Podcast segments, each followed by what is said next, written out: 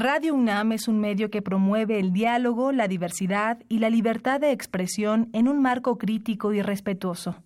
Los comentarios expresados a lo largo de su programación reflejan la opinión de quien los emite, mas no de la radiodifusora.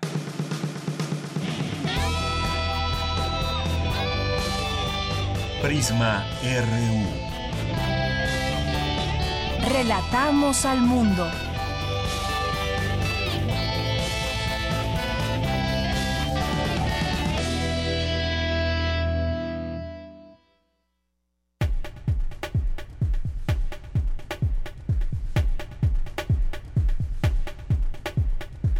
Una de la tarde con seis minutos y arrancamos este programa Prisma RU aquí en Radio UNAM en el 96.1 de FM. Les saludamos como siempre con mucho gusto, con ganas de que nos sintonice, de que escuche estas propuestas informativas que le tenemos. Mi nombre es Deyanira Morán y aquí estaré hasta las 3 de la tarde.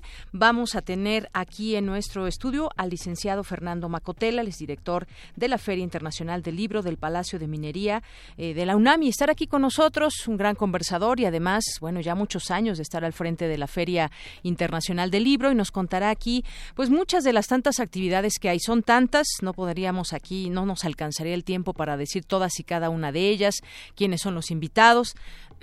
y todos los escritores que se darán cita en esta ocasión. Las novedades de la industria editorial mexicana, en fin, ya tendremos oportunidad de escucharlo, de aprender de él y de platicar sobre esta importante feria. También más adelante tendremos, por supuesto, y que es martes, los por los caminos del Puma con mi compañera Cristina Godínez. En esta ocasión nos lleva a conocer la estación de biología tropical de los Tuxtlas. Y también más adelante tendremos nuestro perfil humano. El día de hoy platicamos eh, le presentaremos esta conversación que ya sostuvimos con el doctor Luis Pineda del Instituto de Investigaciones en Matemáticas y Sistemas, la segunda parte de esta conversación que tuvimos con él. Y también vamos a platicar eh, con el doctor Simón Levi Dabá, que es fundador de la Cátedra México-China de la UNAM.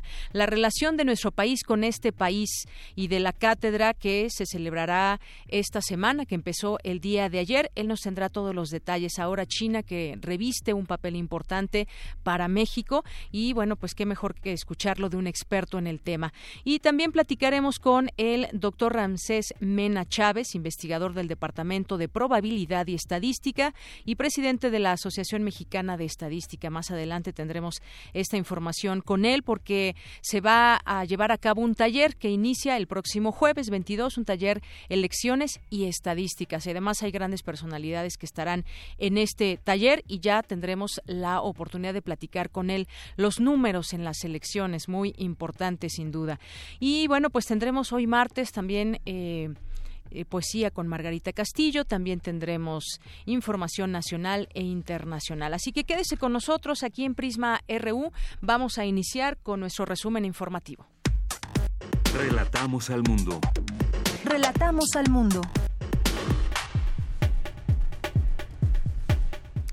Hoy es martes 20 de febrero de 2018 y en los temas universitarios TV UNAM anunció el estreno de Conversos, una serie que abordará la existencia de las religiones con presencia en México. Mi compañero Jorge Díaz estuvo presente y nos tendrá todo lo que se dio a conocer en esta presentación el día de hoy por su contribución a la innovación científica y al reconocimiento de México como un país generador de ciencia, los universitarios Carlos Gergenson e Isaac Pérez, que por cierto hemos platicado con ellos aquí en varias ocasiones, fueron galardonados con la cátedra Marcos Moschinsky. En unos minutos, Dulce García nos tendrá los detalles. Según la encuesta Origen Destino 2017 realizada por la UNAM y el INEGI, al día se realizan en el Valle de México 35 millones de viajes a través de colectivos, autos, metros, motos, bicicleta o a pie. Más información con mi compañera Cindy Pérez en unos momentos más. Y además que esta, esta encuesta servirá porque mañana tendremos una mesa para hablar de movilidad. ¿Cómo es que nos movemos aquí en la Ciudad de México? ¿Qué es más fácil? ¿Cómo nos movemos mejor? ¿En el metro, en moto, en bicicleta, en automóvil, a pie? Bueno, pues ya tendremos esta discusión también el día de mañana. De acuerdo con datos de la Organización Meteorológica Mundial, 2015, 2016 y 2017 han sido los tres años más calurosos desde que existen registros. Mi compañera Virginia Sánchez nos ampliará la información más adelante.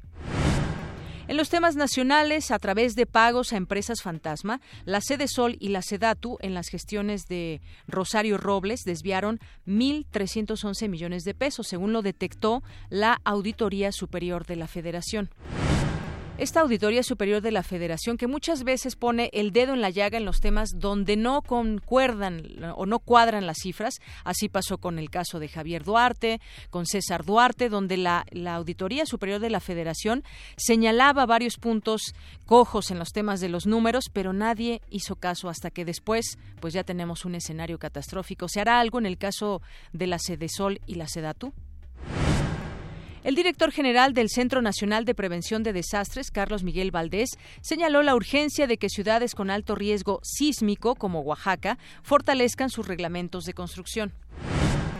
De julio a septiembre de 2017, la Ciudad de México aceleró su hundimiento debido a los sismos de septiembre, según el Centro de Investigación en Ciencias de Información Geoespacial.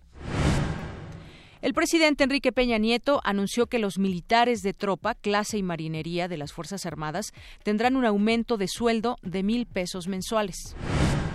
El candidato del PRI, José Antonio Mid, se pronunció en contra de la resolución del Instituto Nacional Electoral de prohibir los debates entre los aspirantes a la presidencia de la República en el periodo de intercampaña bueno, yo creo que el INE existe para algo y hay que ceñirse a la regulación o a las reglas que hay del INE y, por supuesto, vigilar que el INE cumpla también con todas y cada una de estas reglas.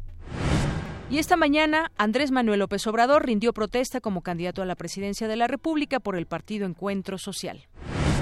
A menos de 24 horas de que fuera capturado el presunto narcotraficante José Cárdenas, alias El Contador, se registraron en Matamoros, Tamaulipas, balaceras entre grupos criminales y elementos de la Marina.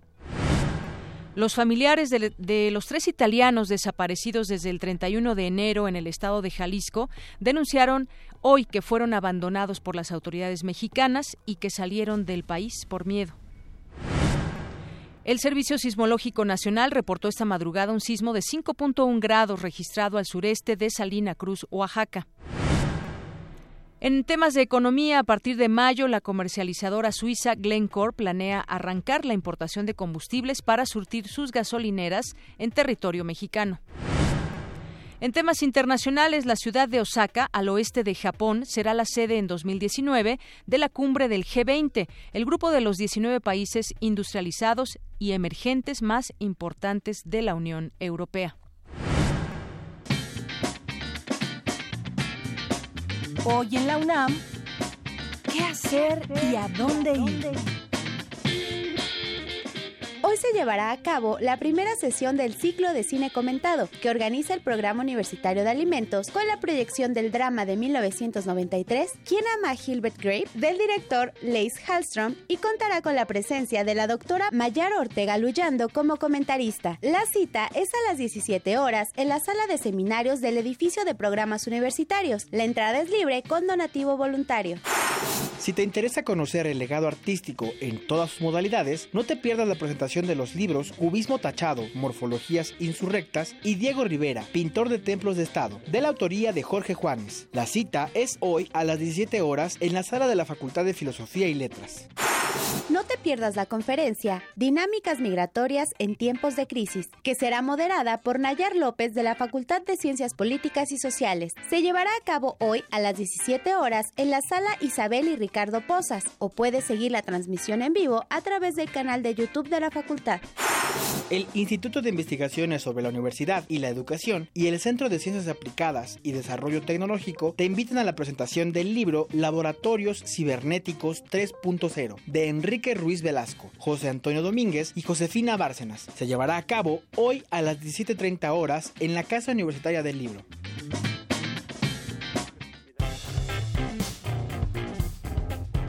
Campus RU Una de la tarde con 15 minutos y entramos a nuestro campus universitario. Mucho que informar. Hoy arrancamos con esta información de la Coordinación Cultural de la UNAM, que justamente también está ya en su Twitter dando a conocer esta presentación de la serie Conversos. Y tú estuviste ahí, Jorge, en este anuncio que hace TV UNAM de esta serie de 13 capítulos denominada Conversos. Cuéntanos de qué es. ¿Cómo estás, Jorge? Buenas tardes. ¿Cómo te va, Deyanira? Muy buenas tardes. Pues eh, justamente el nombre lo dice en gran parte con versos, pero no tanto, dijo Armando Casas, con versos políticamente como se está haciendo el día de hoy, donde están brincando de partido a partido los políticos mexicanos, sino los conversos eh, de manera religiosa. El día de hoy, TV UNAM y el sistema de público de radiodifusión del Estado de México dan a conocer una serie documental con 13 capítulos, cada uno de ellos 25 minutos y que se transmitirá a partir del próximo domingo 4 de marzo a las nueve y media de la noche. Conversos con la dirección de Alejandro Andrade aborda a partir de la conversión de un creyente la historia de un sistema religioso que en la actualidad es un fenómeno social. Pero resulta curioso de Yanira porque eh, todo mundo habla del catolicismo, del cristianismo, los eh, llamados eh, protestantes o evangélicos, pero son infinidad de religiones las que, las que se presentan en México y eso justamente es lo que quiere destacar la universidad. Existen prácticamente la mayoría de las religiones del mundo tienen presencia en nuestro país. Escuchemos lo que dijo Alejandro Andrade, quien es el director de la serie, respecto a lo que eh, aborda, el tema que aborda concretamente esta serie denominada Conversos. Escuchemos. Conversos es una serie de 13 capítulos que básicamente trata sobre religiones. Tomamos un personaje que se ha convertido a una religión y a partir de su historia personal vamos conociendo ese sistema religioso, camino espiritual, etc. Eh, es un poco una radiografía de la diversidad religiosa que hay en el país. Eh, surge un poco de, tratar de entender la identidad mexicana, ¿no? La identidad mexicana no solo tiene que ver eh, pues con la religión católica o la Virgen de Guadalupe, sino incluye esta gran diversidad. Y de Yanira te quiero comentar que uno de los capítulos aborda el judaísmo, por ejemplo, con presencia importante en México, pero el judaísmo no permite la conversión de aquel que haya sido católico o budista o islámico, en fin, eh, o musulmán, perdón, eh, no se permite esa conversión. Sin embargo, ha habido mexicanos que han logrado justamente esa conversión. Otro tema es el de los Hare Krishnas, también los menonitas, la cienciología que pues es difícil de abordar, pero que accedieron a cada uno de estos capítulos que se presentarán a partir del 4 de marzo a través de TV UNAM. El señor Manuel Galvez Cruz, quien es el coordinador de producción del sistema de, de eh, público de radiodifusión del Estado de México, habla de lo complejo que es el abordar estos temas y sobre todo de armar una serie de 13 capítulos. Escuchemos lo que dijo. Un tema muy, muy álgido, muy, muy, muy riesgoso es hablar de la religión. Sin embargo, la manera como lo retoma Alejandro es una forma muy objetiva. Aquí no se está manejando ningún tipo de proselitismo. Simplemente se están presentando las religiones como son. ¿no? Entonces, cada quien va a ir valorando, va a ir conociendo de qué trata cada una de ellas pero, pero la visión que se logró dar a, la manera narrativa en cómo se presentan, creo que es muy asertiva. Deyanira, te quiero comentar que Armando Casas, director general de TV UNAM, habló también de otros estrenos. El 26 de febrero, el programa Ser Mujer en el Cine Mexicano con Karina Guidi, programa de entrevistas donde se dialoga con las mujeres que hacen posible el cine en México. Otro programa, Inventario 20.1 con Rosa Brizuela, es una revista semanal que se que presentará lo más destacado sobre las actividades artísticas, culturales, científicas y académicas pensadores contemporáneos, entrevistas realizadas por académicos universitarios a los más grandes pensadores de nuestros días como Noam Chomsky, por ejemplo, desde El Chopo, con José Luis Paredes eh, Pacho, un programa donde se dará cuenta del eh, referente crítico y reflexivo en el que se ha convertido el Museo Universitario del Chopo allá por Puente de Alvarado. Y algo importante y que me parece importante de Yanira es destacar que en abril próximo habrá una serie de programas eh, abordando el tema electoral, que este año es importante en nuestro país, pero desde el punto de vista universitario, no político, sino universitario. Escuchemos lo que dijo Armando Casas eh, en relación a estos nuevos programas que habrán de surgir en abril próximo. Escuchemos. Y en abril, coincidiendo con el inicio de la, temporada de campaña electoral, que es de tres meses, vamos a abrir una serie de programas sobre este, estos temas, especialmente en, el observatorio. Eh, habrá uno de los programas que conduce Fernando Castañeda, que se llamará Voto Informado. El programa de Pedro Salazar los domingos se llamará Observatorio Electoral. Y ese mismo domingo tendremos dos programas nuevos que pretenden darle otra perspectiva al tema electoral. Uno conocido por el el reconocido investigador de la UNAM, el doctor John Ackerman, eh, y otro eh, de humor, a la manera de la hora elástica, de humor político, que se va a llamar Chamuco TV. Y de Yanira, pues eh, toda esta programación podrá seguirse a través de TV UNAM por el 20.1 de televisión abierta, 20 de Easy Total Play, en fin, todas las compañías de, cable estarán transmitiendo estos importantes programas y por cualquier dispositivo móvil a través de tv.unam.mx o por Facebook Live en TV UNAM en Instagram y también a través de Twitter en eh, todas las direcciones ya conocidas. También el canal 14 del Sistema Público de Radiodifusión del Estado de México. En fin, una gran difusión de esta nueva programación que se da a conocer el día de hoy aquí en el Centro Cultural Universitario eh, eh, por TV UNAM y que caso específico, en el caso de Conversos, en una producción conjunta con el Sistema Público de Radiodifusión del Estado de México. Lo que yo tengo, mucha información de Yanira que surgió de esta conferencia aquí en la sala Miguel Covarrubias. Muy bien, Jorge, pues sí, como bien dices, mucha información e interesante, sobre todo esta, esta serie que inicia de las religiones, sin duda un tema, un tema muy amplio para conocer justamente pues muchas de las religiones, ya nos decías ahí algunas, hasta eh, los menonitas, Hare Krishnas, el catolicismo, evangélicos y muchas otras cosas. Y esto que también decías que va a ser muy interesante también para todas aquellas personas que buscan esas opciones informativas.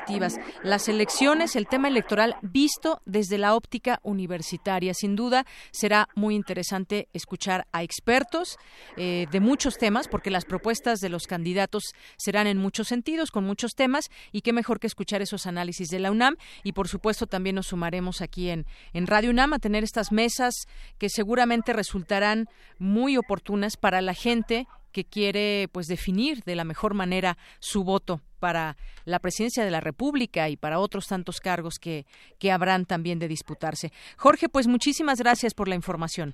Con mucho gusto, Deyanira, estamos en contacto.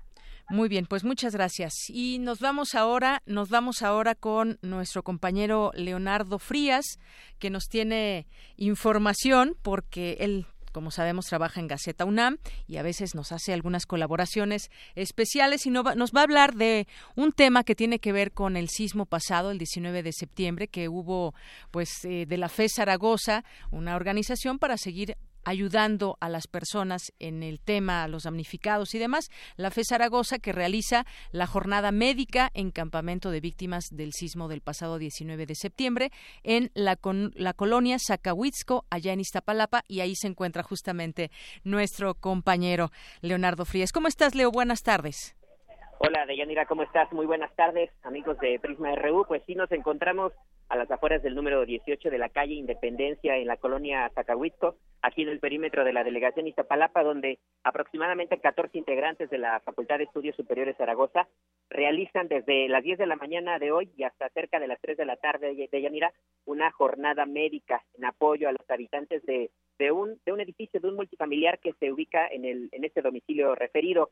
Hasta ese inmueble afectado y bueno, lastimado por los sismos no solo de septiembre, sino también del, como recordarás, pues del pasado 16 de febrero, eh, llegó la Universidad Nacional Autónoma de México a través de la FE Zaragoza con servicios desde pues, médico, odontológico y psicológico.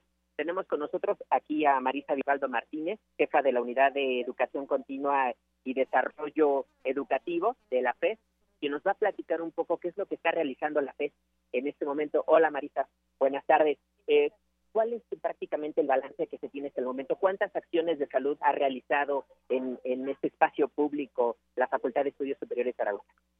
Hola, muy buenas tardes. Pues mira, en este momento tenemos eh, contabilizadas alrededor de 60 acciones de salud distribuidas entre los días 13 de febrero y hoy 20 de febrero.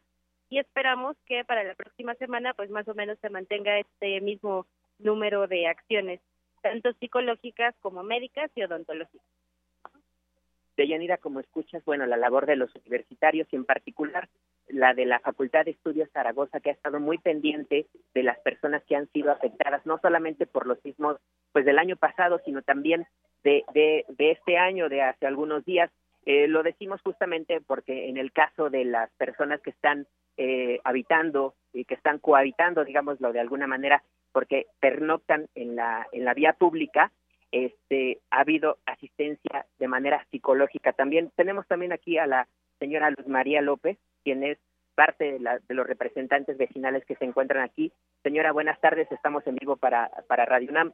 ¿Qué es lo que ustedes han solicitado a las autoridades y qué les ha parecido la ayuda de, que tiene la Universidad Nacional para ustedes? No, antes que nada, buenas tardes. Habla Luz María Álvarez, este representante del inmueble de Independencia 18 y aquí este los de la UNAM se han portado muy buenas personas porque sí desde que empezó el sismo del año pasado se han enfocado en nosotros y la verdad sí hemos recibido ayuda tanto de ellos como de los centros de acopio ya nada más lo que exigimos nosotros al gobierno le suplicamos de veras de manera atenta de todos mis vecinos que ya nos den solución porque hemos pasado, carecido aquí hay lluvias eh, fríos y todo, y la verdad eh, nos enfocamos aquí 55 personas de las que estamos en los albergues, que son 17 familias, y la verdad de veras hacemos una súplica al gobierno que ya nos dé solución con el dictamen. Es lo único que pedimos y gracias de antemano de todos. Deyanira, finalmente, para regresar un poco con, con Marisa Vivaldo, solamente recargar, recalcar un poco que se ha hecho, se ha hecho eh, subrayada atención a los niños, Marisa. Así es, para nosotros es muy importante dar la atención en todos los sentidos a los niños. En este campamento específicamente estamos encontrando problemas relacionados con eh, las cuestiones respiratorias en un caso específico muy severo, entonces se está dando la atención en el tiempo y por otro lado el tema del manejo de la ansiedad en los niños que la semana pasada pues estaban en una situación, pero después de los sismos del 16 de febrero, ahora requieren nuevamente que enfoquemos la atención en ello. Marisa, Sí, eh, sí, tenemos este, el reporte hasta el momento. Gracias. Gracias a ti, Leonardo Frías. Muy buenas tardes. Buenas tardes, gracias. Gracias. Bueno, pues ahí siguen estas labores que no terminan. Escuchábamos también el tiempo que da el jefe de gobierno capitalino, Miguel Ángel Mancera, para la reconstrucción del sismo, de la cual dijo no se hace la y se va.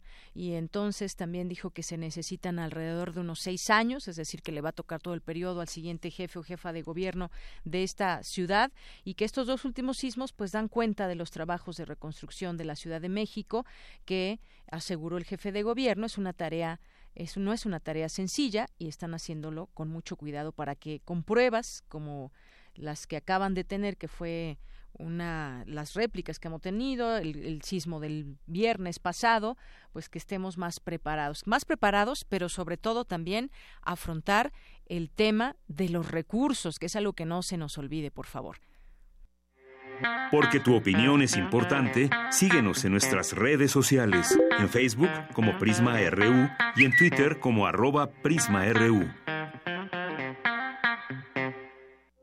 Queremos escuchar tu voz. Nuestro teléfono en cabina es 55 36 43 39. Prisma RU. Relatamos al mundo.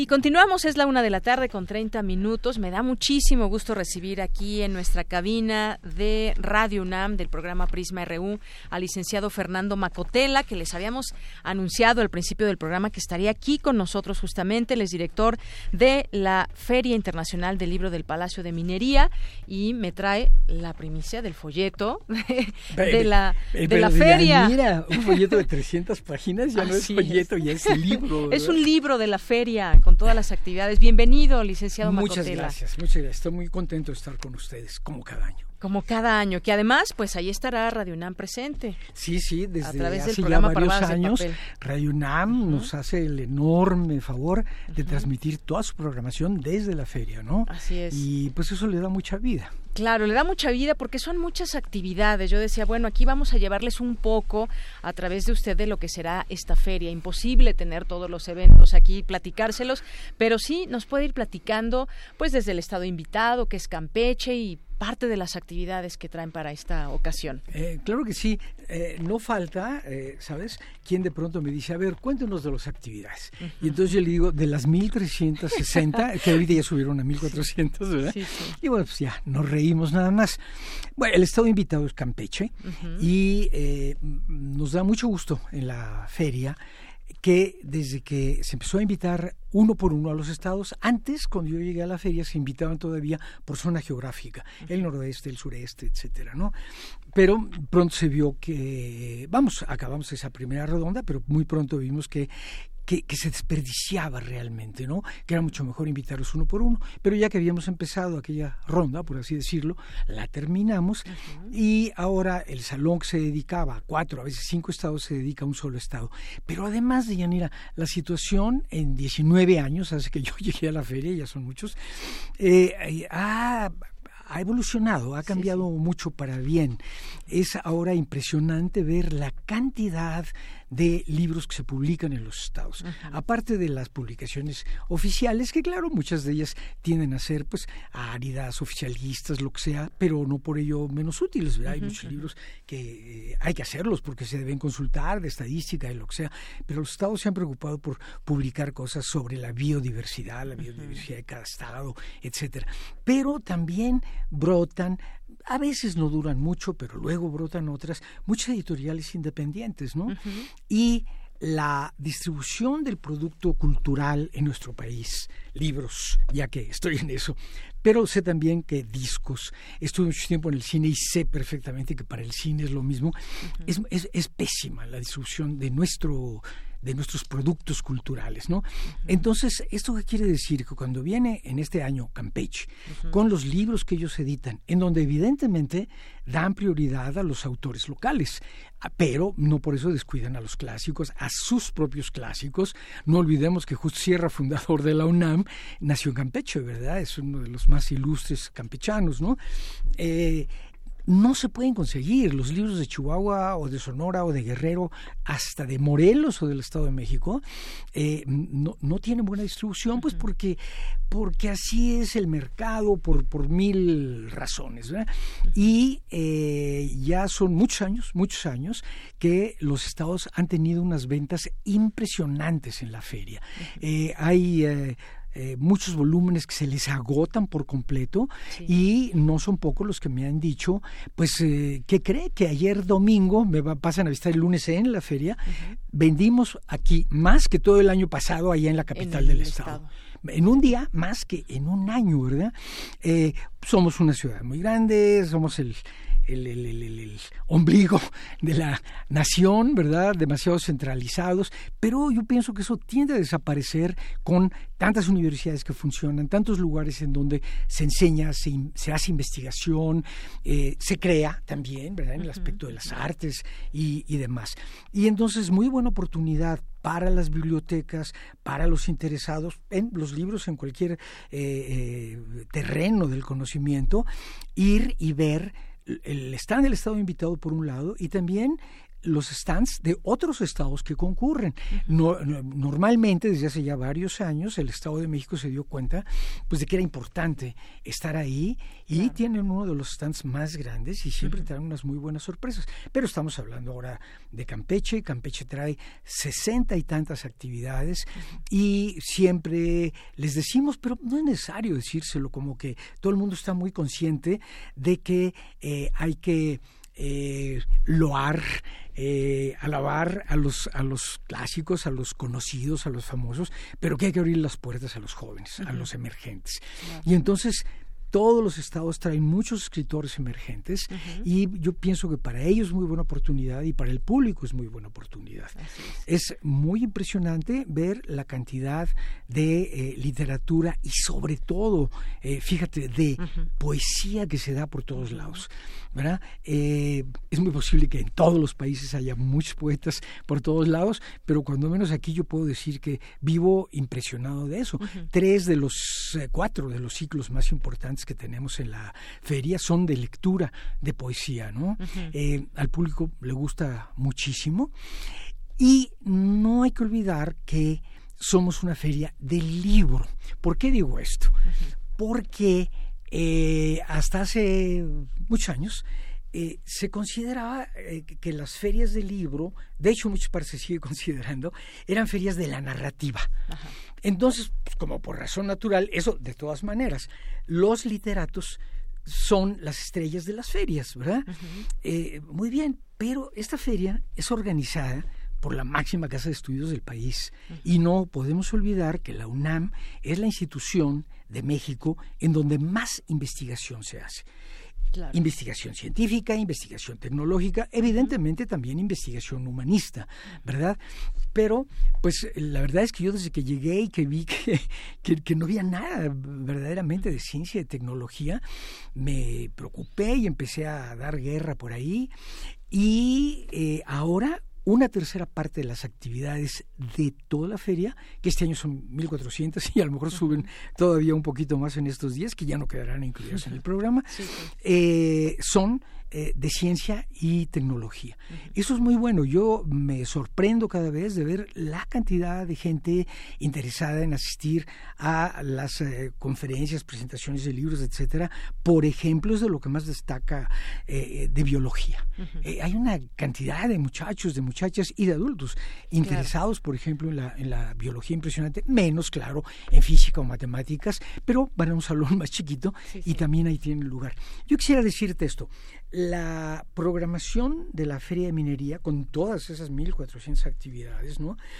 Eh, para empezar, y también esto me interesa decirlo, porque si no, no faltará por ahí algún malintencionado que, que dé una versión eh, no adecuada. El año pasado tuvimos 1.500 actividades, este año tenemos 1.400. Cualquiera se lanza y pues dice, uy, la feria de minería va en picada, ya bueno, pues no, eh, al contrario.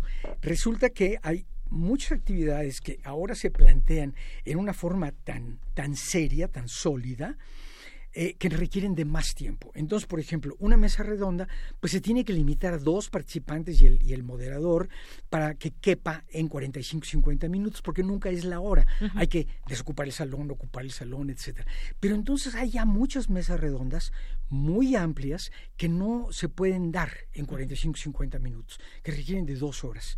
Entonces, como 200, 200 espacios de una hora, tuvimos que reducirlos a una hora porque así son las solicitudes que tenemos para mesas redondas de lo que sea. Por ejemplo, este año va a haber muchos que tienen que ver con el pensamiento y las ideas de Karl Marx.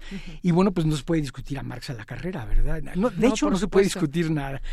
Entonces, 200 espacios de una hora los tuvimos que reducir a 100 espacios de dos horas. Y entonces tenemos menos actividades, nomás que pues algunas son más amplias, más Claro, no, y eso que dice es muy importante porque usted lleva al frente 19 años de esta feria y cada feria me imagino que es diferente, cada feria tiene lo suyo y tiene su momento y son cosas muy diferentes, van saliendo nuevas y eh, nuevas propuestas de ah, literatura, de poesía, de todo.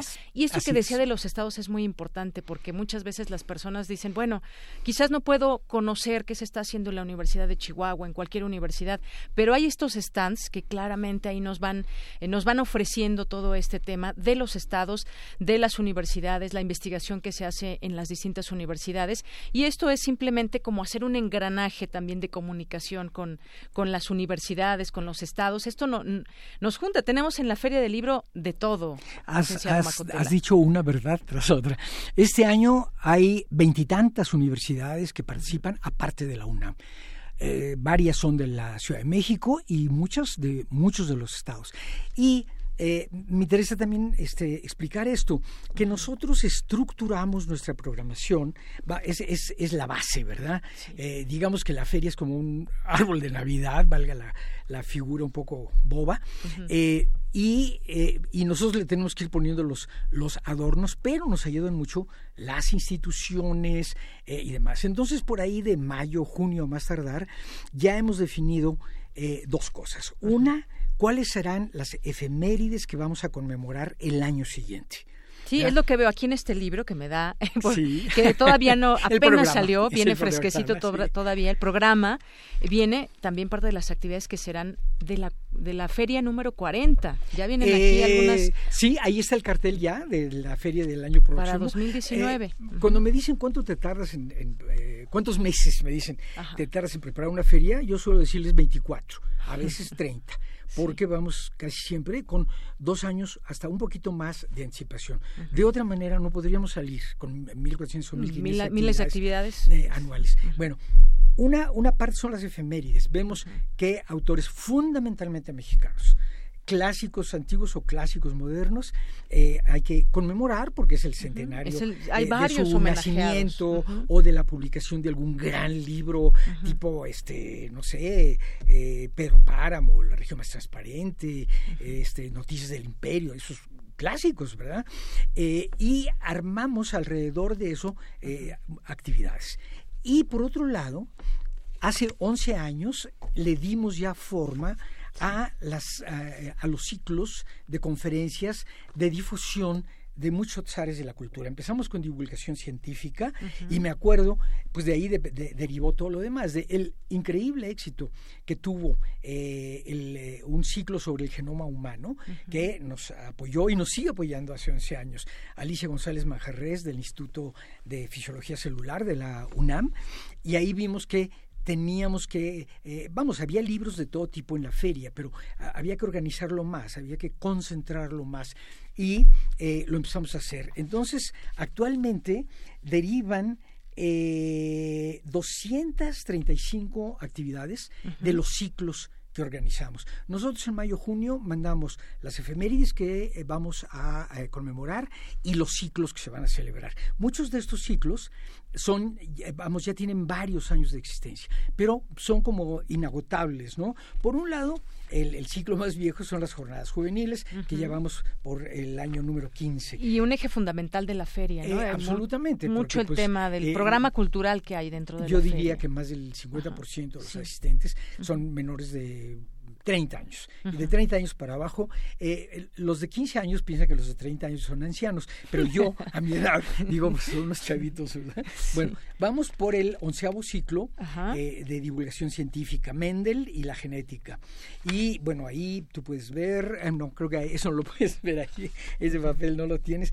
Participan muchas dependencias de la UNAM y de otras universidades.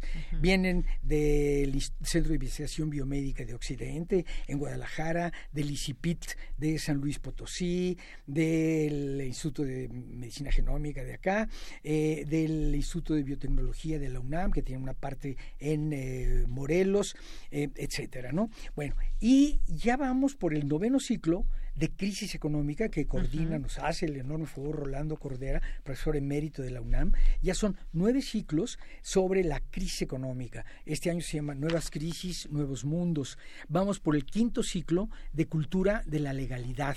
Este año la legislación electoral, muy, muy ad hoc, aprueba y los desafíos y regla para la gobernabilidad. Yo, pienso, ¿sabes?, que eh, el ciclo de cultura de la legalidad es particularmente importante en nuestro Más hoy en, día, con este contexto, eh, licenciado Macotela, que tenemos la este, transparencia que quisiéramos todos. Claro, ¿no? La y legalidad. a mí me encanta que eh, Mónica González Contró, la abogada general de la UNAM, que empezó hace cinco años apoyándonos a organizar este ciclo, ahora es la abogada general, ¿verdad? Sí. Ella se desplaza los domingos y da un taller infantil de cultura de la legalidad, que lo tenía planeado y de hecho lo hacía algunas veces. Ella lo sigue dando y me encanta que haya eh, eh, ciclos, imagínate, de cultura de la legalidad para niños. O sea, que se nos enseñen desde pequeños, ¿verdad? Que no basta con decir, ay, ese político se roba todo, pero nosotros nos pasamos el alto o le damos mordida al, policía, o lo que sea. Digo, el país tiene que progresar cuando todos ayudemos, ¿verdad? Séptimo ciclo de equidad de género. Eh, este año... Un tema que también fundamental en las discusiones. Imagínate, en cuanto se empezó a rascar en esto, porque como que todos los países, ay no, sí, el respeto a la mujer, se empezó a rascar un poco y resulta que estamos peor que hace no sé cuánto tiempo, ¿verdad? Sí, se habla mucho de equidad de género y de pronto pues no, no se tiene eh, todavía esa pues, equidad en, la, práctica. ¿Cuántos ministros o cuántos secretarios de Estado hay y cuántas mujeres secretarios de Estado hay, etcétera, etcétera, ¿verdad? Y yo creo que eso no se, no se soluciona diciendo ciudadanos y ciudadanas ciudadanas, estudiantes y estudiantas, ¿verdad? Porque habría que ser estudiantes y estudiantes y cosas por el estilo, ¿verdad? No, eso va, eso va por, por otro lado, ¿no? Sexto ciclo de salud pública en México, ¿no? Curiosamente este año dedicado también a mujer y salud, enfermedades y consecuencias, ¿no? Eh, y por ejemplo hay el sexto ciclo, eh, un, este me gusta a mí mucho, los críticos recomiendan. Eh, Beltrán nos ayuda a coordinar eso, el actual director de literatura del IMBA, y este año se llama Las grandes novelas que el boom escondió. Eh, ha, organizado unos ciclos Genei, ya es el sexto, sensacionales. Luego Odette Alonso, mexicana desde hace muchos años, ella nació en Cuba, lleva muchísimos años en México, eh, organiza ya el catorceavo ciclo de escritoras latinoamericanas. Ella invita fundamentalmente a eh, escritoras de Centroamérica y el Caribe. Y yo estoy totalmente de acuerdo, yo pienso que Centroamérica y el Caribe es el área natural de influencia de México. Entonces nos interesa mucho conocerlos, que nos conozcan y demás, ¿no? Cuarta jornada, a mí eso me hace increíble, se me hace que fue ayer la primera, cuarta jornada de novela negra que coordina Imanol Canellada. Imanol Canellada es otro mexicano adoptivo, él es vasco, pero hace muchísimos años que vive en Hermosillo, Sonora. Sí, vive en el norte. Y él, él, dijo que, que, este, que él se, eh, cuando llegó ahí supo que él pertenecía y anduvo por todo el mundo, ¿no? Y me encanta porque Imanol, sin moverse de Hermosillo, más que para la feria, coordina desde allá a todas las gentes que, que escriben novela negra y todo, entonces ya va llegando en estos días y él eh, coordina eso, ¿no? Tercera jornada de literatura de horror, este año Obviamente, todo el mundo habrá visto ya los suplementos culturales en homenaje a Mary Shelley y el aniversario de su Frankenstein tan famoso, ¿no? Esto lo coordina mi queridísimo y respetadísimo amigo Vicente Quirarte, Vicente Quirarte con Roberto Coria. Y ya la octava jornada del cómic que organiza BEF. Y te digo otros tres siglos ya rápidamente de poesía. sí, porque sabe que el tiempo nos apremia. El ciclo de poesía para el milenio que coordinan Oscar de Pablo y Hernán Bravo. Esto lo empezó a petición mía, me hizo el enorme favor David Huerta, pero después de cinco o seis años me dijo, bueno, ya estuvo bueno, ¿no? Y el noveno ciclo de eh, poesía nacional, poéticas de diversas latitudes, que organiza Tania Cosío, y el octavo ciclo de Enclave 2018, poéticas visuales, que coordina Rocío Cerón. Pues en, en, esos dos, en esos dos puntales, las efemérides y los ciclos, ¿verdad? De ahí salen yo creo que mínimo la mitad de las militants actividades de la feria.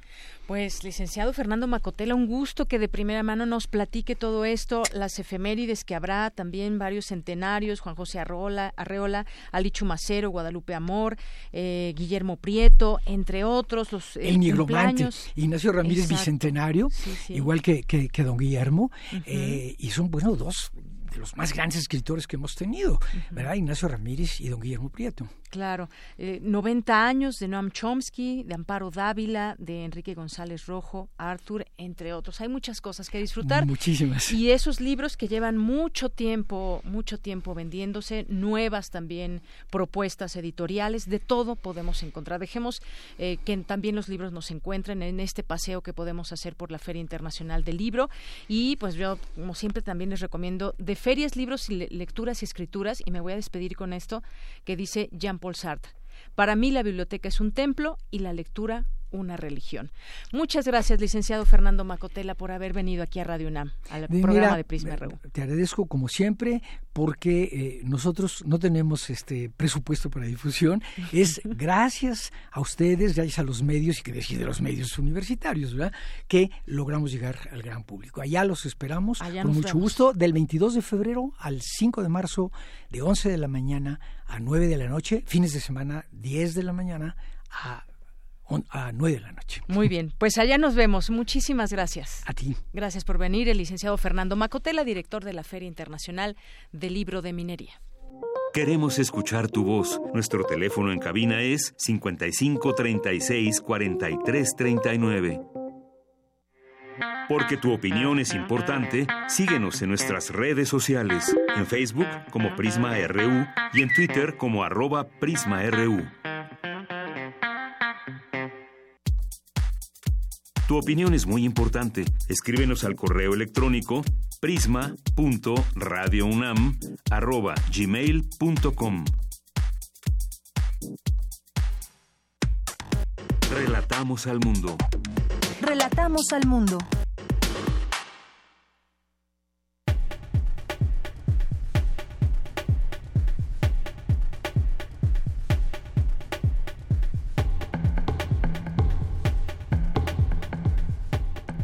Continuamos una de la tarde con 51 minutos. Sindicatos pertenecientes a la UNT realizaron un mitin frente al Senado de la República para pronunciarse contra la reforma laboral. Ahí estuvo mi compañera Cristina Godínez que nos tiene la información. Dianira, buenas tardes. Los gremios como ASPA, SUTIN, CONALEP, telefonistas, el STUNAM y demás que conforman la Unión Nacional de Trabajadores se manifestaron afuera del Senado de la República para exigir que se eche para atrás la reforma laboral, en especial los artículos que lesionan los derechos adquiridos por los trabajadores. El capitán Mario González Aguilera, secretario general de la Asociación de Pilotos Aviadores, dijo que en 2016 presentaron una iniciativa de reforma laboral al artículo 123 constitucional que tiene que ver con el derecho derecho al trabajo y que tuvo muy buena recepción. Sin embargo, el sindicalismo corporativo quiere acabar con los beneficios alcanzados. Hoy estamos por eso aquí pidiéndole, exigiéndole a los senadores que sean escuchadas las voces de todas las trabajadoras, de todos los trabajadores, para que cuando ellos tengan que tomar la decisión, tomen la decisión pensando en lo mejor para este país, pensando en lo mejor para México, pensando en mejor lo mejor para los trabajadores cuando estamos hablando precisamente de derechos para los trabajadores. No podemos permitir quedarnos callados. Nadie se puede quedar callado ante la posibilidad de que estos derechos sean manipulados por las corporaciones, por las empresas, por las cámaras empresariales, donde quieren modificar toda esta ley en beneficio solamente de los patrones. En tanto, Francisco Hernández Juárez, dirigente de los telefonistas, señaló que al gobierno y al PRI les urge aprobar las leyes secundarias. Esta ley, de aprobarse, será el retroceso más grave que hayamos tenido en el mundo del trabajo de los próximos años. Nos estamos jugando aquí el propio futuro del país y de los trabajadores. Pero me parece que han hecho mal las cuentas les están fallando sus cálculos. Cada vez hay más grupos dentro del Senado y de la Cámara de Diputados dispuestos a detener esta contrarreforma. Por último, el ingeniero Agustín Rodríguez Fuentes, dirigente del Stunam, dijo que hay que luchar por impedir los retrocesos en materia laboral. El reciente intento de atraco legislativo impulsado por el charrismo sindical de la CTM y la CROC en plena colusión con los patrones es un intento de transformar el actual sistema de relaciones laborales y poder privatizar el derecho laboral para promover formas modernas de esclavitud en nuestro país. Deyanira, este es mi reporte. Buenas tardes. Gracias, Cristina. Muy buenas tardes. Vamos ahora con mi compañera Cindy Pérez Ramírez. El sistema de transporte colectivo tiene lista la novena edición emblemática. En esta ocasión, usuarios y estudiantes que transitan por la terminal Universidad de la línea 3 pueden admirar la historia que durante 100 años ha forjado la grandeza de la Universidad Nacional Autónoma de México. Cindy. Para mí significa aprender, significa un orgullo, porque no cualquiera puede estar aquí, y significa una responsabilidad, tanto para la universidad como para la sociedad en general.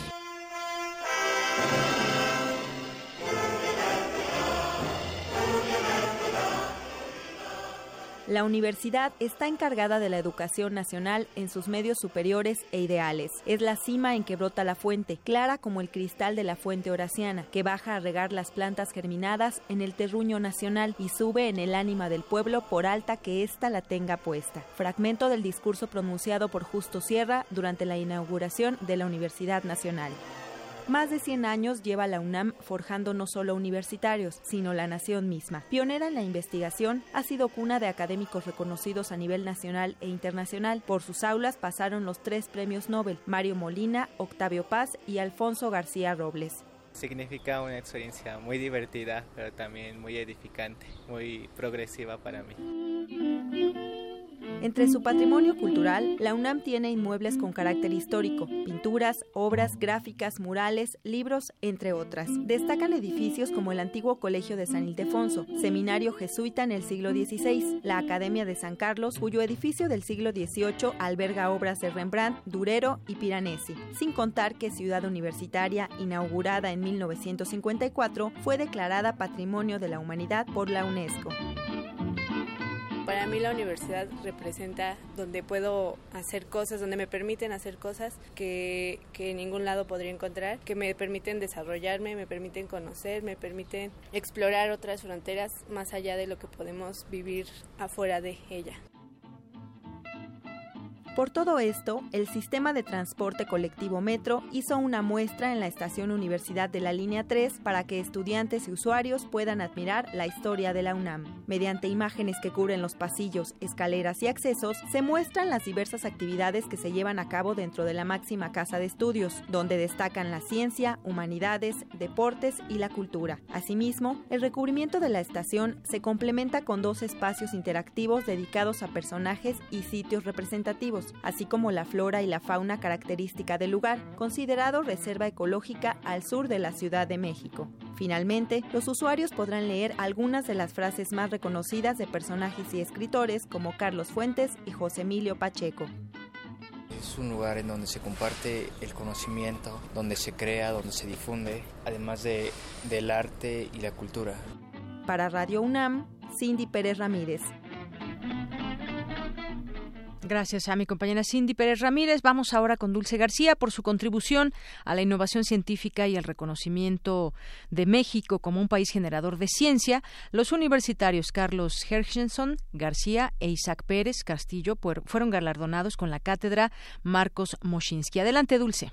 Deyanira, muy buenas tardes a ti al auditorio de Prisma RU. Siete jóvenes mexicanos, dos de ellos de la UNAM, con una sólida trayectoria en las áreas de física, matemáticas y ciencias químico-biológicas, fueron distinguidos con las cátedras de investigación Marcos Moschinsky, que reconocen e impulsan a los científicos en diversas áreas del conocimiento para continuar con sus proyectos de innovación. Carlos Hershenson García, del Instituto de Investigaciones en Matemáticas Aplicadas y en Sistemas, e Isaac Pérez Castillo, del Instituto de Física, fueron los universitarios galardonados. Recordemos que estas cátedras fueron instituidas en 2011 y desde entonces la Fundación Marcos Moschinsky, en colaboración con el Consejo Nacional de Ciencia y Tecnología y la Universidad Nacional, han reconocido la carrera y aspiraciones científicas de 42 investigadores mexicanos. Durante la entrega, el director del Instituto de Física, Manuel Torres Lavanzad, destacó que las cátedras son ya una tradición. El programa que tenemos es obviamente reconocer carreras prometedoras que ya han mostrado resultados pero sobre todo en otorgar estos apoyos que permitan consolidar esos proyectos, esas carreras de tal manera que cada investigador, en base a la calidad de su trayectoria y sobre todo del proyecto propuesto, puedan tener posibilidades de realmente potenciar las posibilidades del desarrollo de la investigación. Por su parte, Guillermo Monsiváis Galindo, investigador del Instituto de Física, exhortó a los galardonados a continuar con su carrera y a contribuir al enriquecimiento de la ciencia en México. Una de las tareas más importantes que tenemos los miembros de la Fundación Marcos Musinski es procurar que la existencia de estas cátedras no sea efímera y que logren establecerse como un reconocimiento anual sistemático. Finalmente, Moisés Moshinsky, integrante de la Fundación, mencionó que este galardón no solo distingue a los jóvenes investigadores, sino también a las instituciones académicas para las que colaboran. Es el reporte de Yanira. Muy buenas tardes.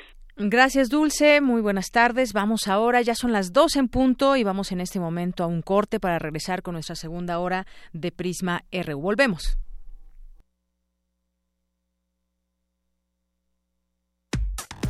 Relatamos al mundo. Relatamos al mundo. Tu opinión es muy importante. Escríbenos al correo electrónico prisma.radiounam@gmail.com. Yo prometo en mis primeros meses de gobierno generar empleos para los jóvenes que no lo tienen. Yo prometo en mis primeros meses de gobierno generar empleos para los jóvenes que no lo tienen. Es momento que los políticos guarden silencio. Y hablen los ciudadanos. Nuestras propuestas nacen al escucharte a ti. Con Nueva Alianza es de ciudadano a ciudadano. Estaríamos mejor si cambiáramos nuestra forma de pensar. Estaríamos mejor si nos apoyáramos entre nosotros. Para poder crecer juntos. Estaríamos mejor si tuviéramos hambre de hacer, en lugar de tener hambre de poder. Estaríamos mejor si transformáramos a México. Estaríamos mejor si nos cuidáramos entre nosotros. En lugar de jugarnos sucio. Estaríamos mejor si el cambio lo hiciéramos juntos. Juntos, con ya sabes quién. Ponte del lado correcto de la historia. Partido Encuentro Social. Resistir está en la naturaleza humana. En todo aquello que hemos creado para nuestro cuerpo y nuestro espíritu. En la libertad de nuestros sentidos y el derecho a nuestros pensamientos. En nuestra capacidad de ser responsables y en el gusto de entretenernos. Tenemos un legado que mantener y nuestra tripulación cumple su misión con honor. Resistencia modulada. De lunes a viernes, de las 20 a las 23 horas, por el 96.1 de FM, Radio UNAM. Experiencia sonora. Las palabras describen y transforman la realidad. El diálogo en materia de Estado nos concierne a todos. La Universidad Nacional Autónoma de México y la Comisión Nacional de los Derechos Humanos invitan a la segunda conferencia internacional, Seguridad y Justicia en Democracia, hacia una política de Estado centrada en los derechos humanos. Especialistas de diversos ámbitos formularán propuestas en beneficio de nuestra sociedad. Te esperamos del 26 de febrero al 2 de marzo en la antigua Escuela de Jurisprudencia. Calle de Academia número 22, Colonia Centro, Ciudad de México. Para más detalles visita el sitio web www.seguridadjusticiaydh.com.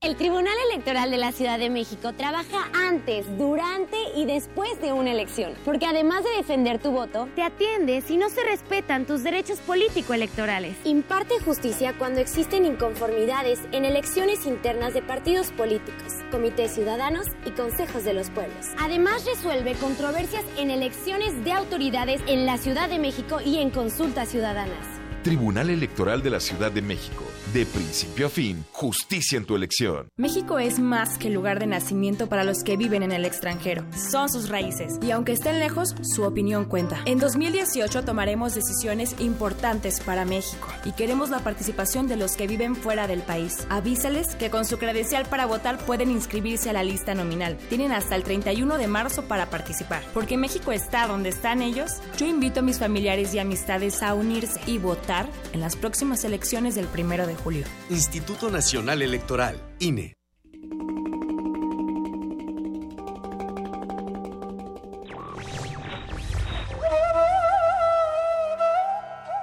Solo el que sabe es libre, y más libre el que más sabe. No proclaméis la libertad de volar, sino dad alas. Miguel de Unamuno.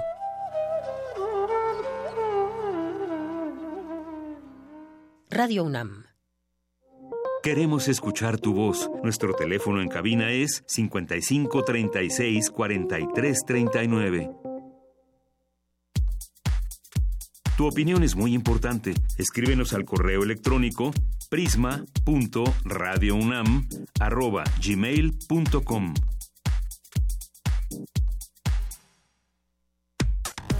Relatamos al mundo. Relatamos al mundo. Mañana en la UNAM, ¿qué hacer y a dónde ir? La Facultad de Ciencias Políticas y Sociales te invita a la conferencia Cultura y Religión, Diosas, Dioses, Naturaleza, Naturaleza y Términos en la Grecia Arcaica, que impartirá Cecilia Jaime de la Facultad de Filosofía y Letras, mañana a las 11 horas en el Auditorio Ricardo Flores Magón. Mañana dará inicio el ciclo de cine conversatorio Lenguas, Lingüística y Traducción, con la proyección de la película de 2008 Los Lingüistas. La cita es a la una de la tarde en el Auditorio Elena da Silva. No te pierdas la conferencia Reflexiones en torno al cuerpo y la antropología física, que impartirá el doctor José Luis Vera Cortés de la Escuela Nacional de Antropología e Historia, mañana al mediodía en el Auditorio Pablo González Casanova de la Facultad de Ciencias Políticas y Sociales. En el marco del ciclo Los que llegaron, peripecias de los inmigrantes en México, mañana se llevará a cabo la charla Los chinos y la intolerancia. Será impartida por Julián Herbert en el Centro de Estudios de Historia de México, Carso, Plaza Federico Gamboa, 1A, Chimalistac, a las 12 del día.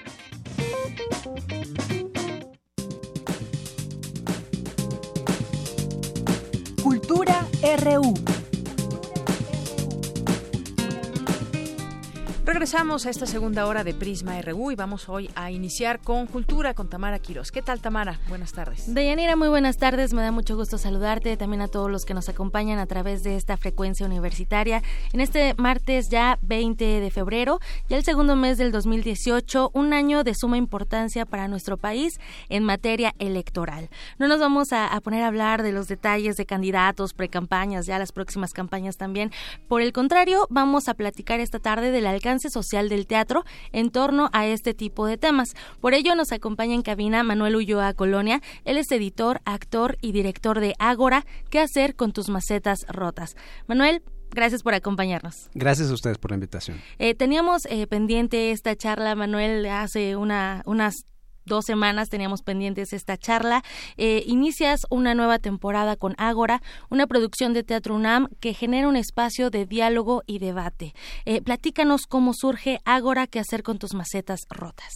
Mira, este montaje es un performance eh, original de Christoph Meyerhans, que es un artista suizo eh, que elaboró un, eh, una constitución, redactó una constitución eh, en colaboración con profesores universitarios de Bélgica, que le da el marco jurídico a un nuevo modelo democrático en el cual pues los ciudadanos están llamados a, cumplir un, un papel central, ¿no?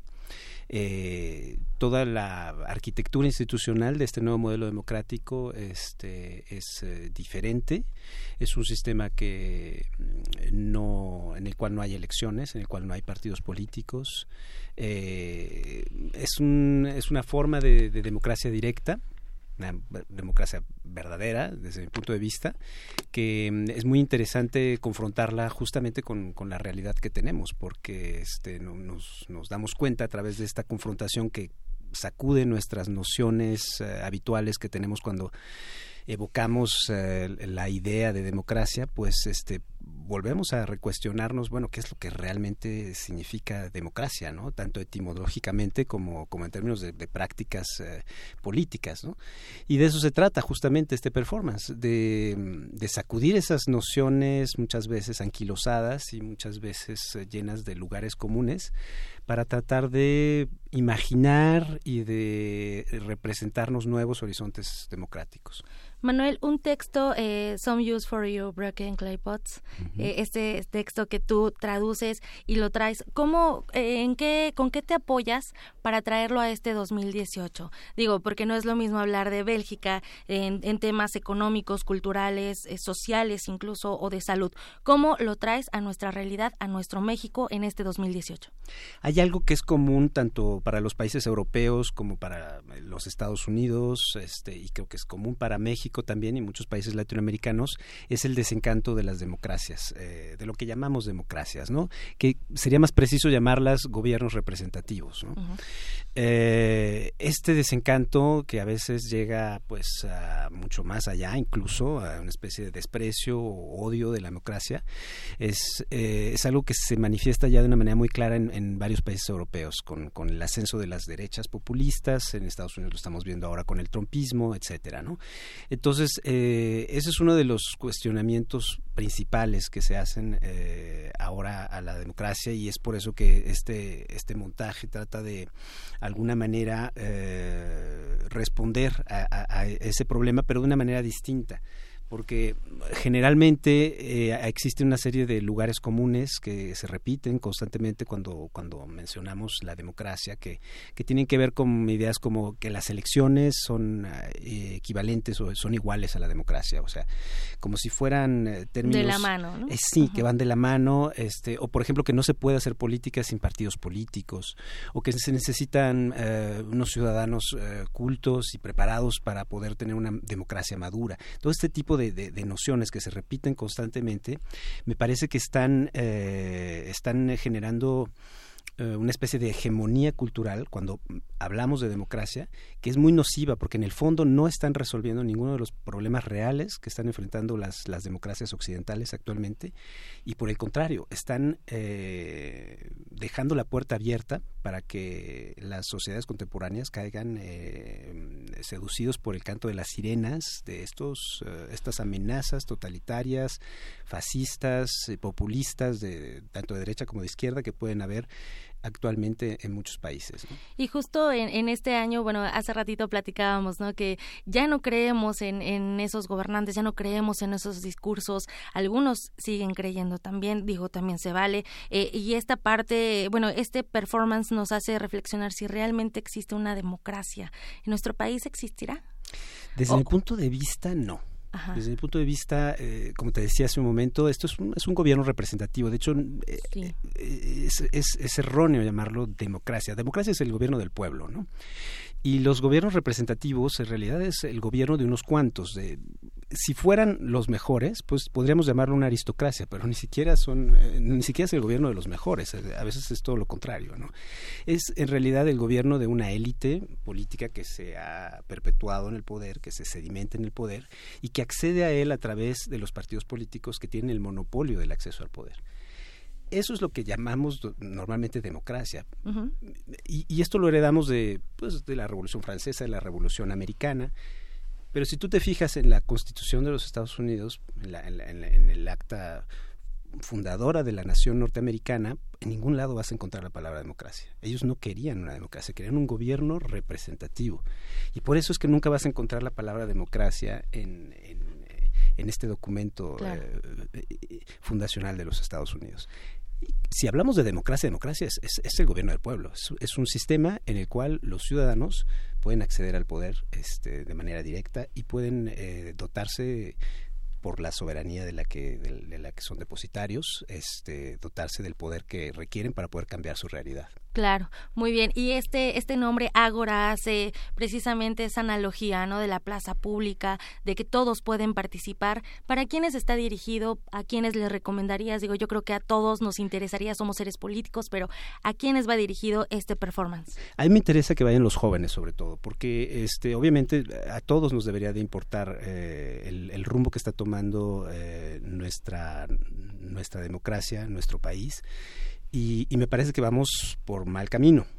Y lo digo quizá de una manera un poco provocadora, pero no podemos contentarnos con lo que tenemos, no podemos contentarnos con este, con este discurso que, este, que defiende a los partidos políticos porque es la única manera de hacer política de manera civilizada. No podemos seguir mm, eh, con este discurso de que las elecciones son buenas mm, per se. Ni que los ciudadanos somos responsables de no tener una cultura suficientemente madura para, para tener una democracia. Eso no es cierto. En realidad este, necesitamos interesarnos en, en qué tipo de democracia queremos y tenemos que luchar por ella. Entonces, yo lo que, a lo que invito es a los jóvenes es a asistir a este performance para tratar de imaginar cómo serían sus vidas si realmente vivieran en un, en un régimen democrático. Y ese es el planteamiento que les hago. Oye, Manuel Tamara, perdón que me meta. ¿Esto que estás planteando no es como un poco utópico? Es decir, eh, me queda esa duda porque lo planteas, está muy, suena muy bien y para los jóvenes ahora que muchos no creen en este tema de la democracia, ¿no? Es como un poco utópico. Sí, sí, acepto el, calificativo, pero desde el punto de vista eh, literal de, lo que quiere ser utopía, ¿no? Es, es un no lugar, o un lugar que no existe todavía pero no quiere decir que no pueda existir. Claro, o que no sea posible. O que no sea posible. Exacto. Entonces, este, sí, yo los invito a, venir a desafiar esta utopía, tratando de imaginar realmente cómo sería eh, sus vidas si vivieran eh, bajo este bajo este nuevo modelo, ¿no? Y y hacer preguntas, cuestionarlo, decir no te creo, esto me parece demasiado utópico o no lo vamos a poder este, aplicar aquí en México porque bla, bla, bla. Y justo e, e, esa parte, Manuel, además, o sea, tienes un eje eh, que es el, texto, ¿no? Que e, ese es el eje central. es la constitución, esa es, la base de todo el performance. Sin embargo, no cada, digamos, cada miércoles en Casa del Lago, que es donde se lleva a cabo este performance, nunca va a ser igual, porque las ideas son diferentes siempre y la gente que va es diferente, ¿no? Los pensamientos y esta eh, situación de hacer comunidad, siempre te vas a encontrar algo diferente, que es también como lo interesante. Sí, e, en eso consiste el, performance y por eso es un performance, porque yo no puedo saber qué es, qué es lo que me van a preguntar, qué tipo de cuestionamientos van a surgir de parte del público que, asista. Lo que trato de hacer es dar a grandes rasgos eh, las líneas de cómo funciona el, este modelo de democracia y una vez que ya cuentan con algunos de los pilares del sistema, entonces ya pueden intervenir de una manera mucho más pertinente y tratar de desmontarlo, cuestionarlo, echarlo abajo, ¿no? Si no creen en, que pueda ser posible eh, aplicarlo, ¿no? Claro. ¿Cuándo es la cita? ¿Hasta qué día van a estar ahí en Casa del Lago? Mira, vamos a estar eh, los miércoles 21 y 28 de febrero a las 7 de la noche y después vamos a pasar a los domingos los domingos 11 y 18 de marzo, un poco más temprano a las 4 de la tarde. Excelente. Entonces, para todos aquellos que nos escuchan y que se animen también a participar de Todo se aprende, haciendo comunidad se aprende, Ágora, ¿qué hacer con tus macetas rotas en Casa del Lago, allá en el bosque de Chapultepec? Manuel Ulloa, muchísimas gracias por visitarnos esta tarde. Gracias a ustedes. Deyanira, por hoy me despido. Les deseo muy buena tarde. Muchas gracias. Gracias, Tamara. Gracias, Manuel. Vamos a continuar.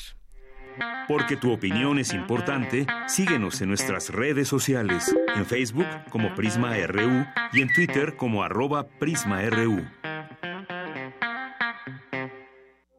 Queremos escuchar tu voz. Nuestro teléfono en cabina es 55 36 43 39. Prisma RU.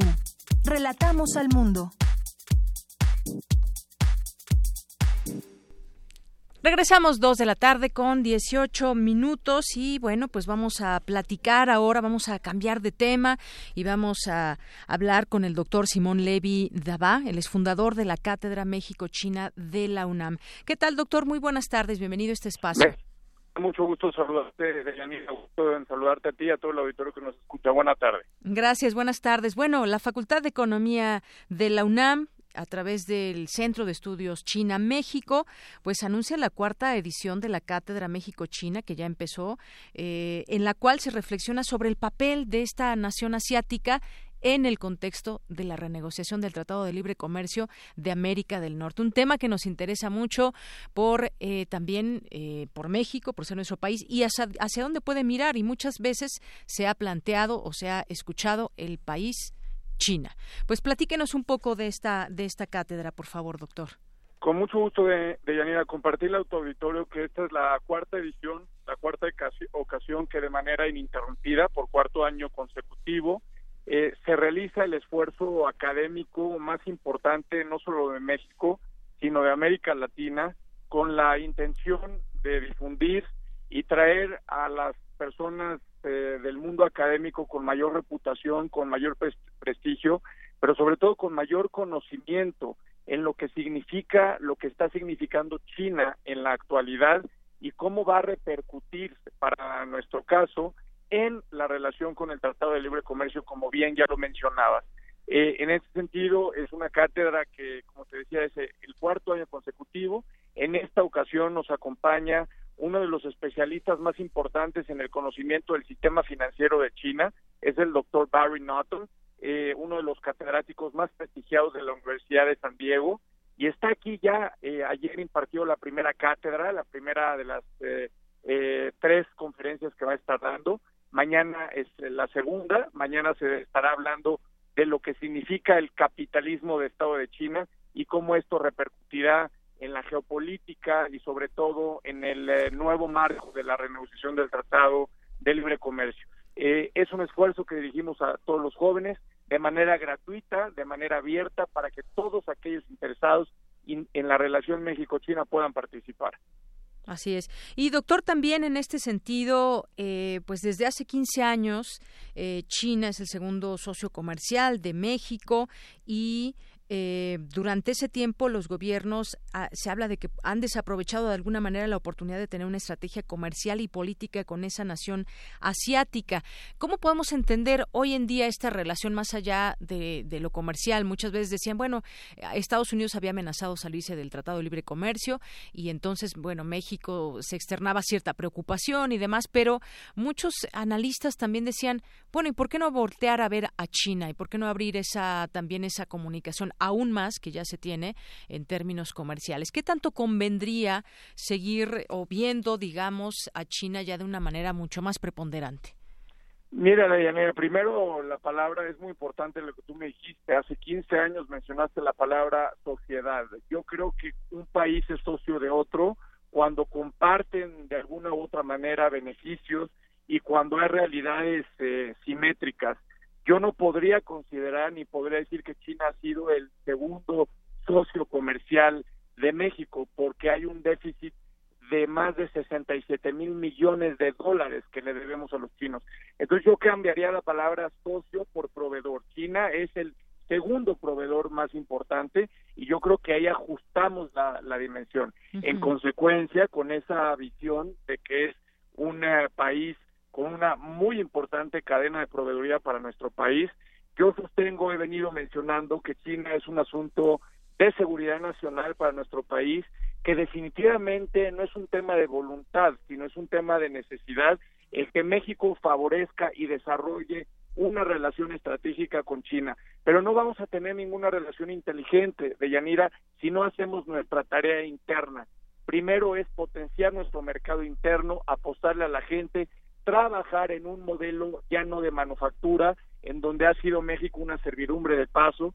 Por eso los salarios prácticamente eh, han pedido una gran cantidad de su poder adquisitivo, por eso la, la enorme subocupación que hay en los jóvenes y la gran tarea que tiene México en este momento es crear un nuevo régimen económico, favorecer a un sistema que no copie lo que sucede en China o lo que sucede en Estados Unidos, sino que nos orientemos al mercado interno, sí, evidentemente, con una perspectiva global, pero hay que apostarle a la gente. El mejor modelo económico es el que le apuesta a la gente, el que hace que los jóvenes, en lugar de estar eh, estudiando, trabajando, pues no estén subocupados en otra, en otra tarea. Y en consecuencia, bueno, sí, China tiene un papel muy importante para México en materia de seguridad alimentaria, en materia de seguridad energética y evidentemente juega un papel geopolítico, no es un tema eminentemente comercial, sino es un asunto geopolítico.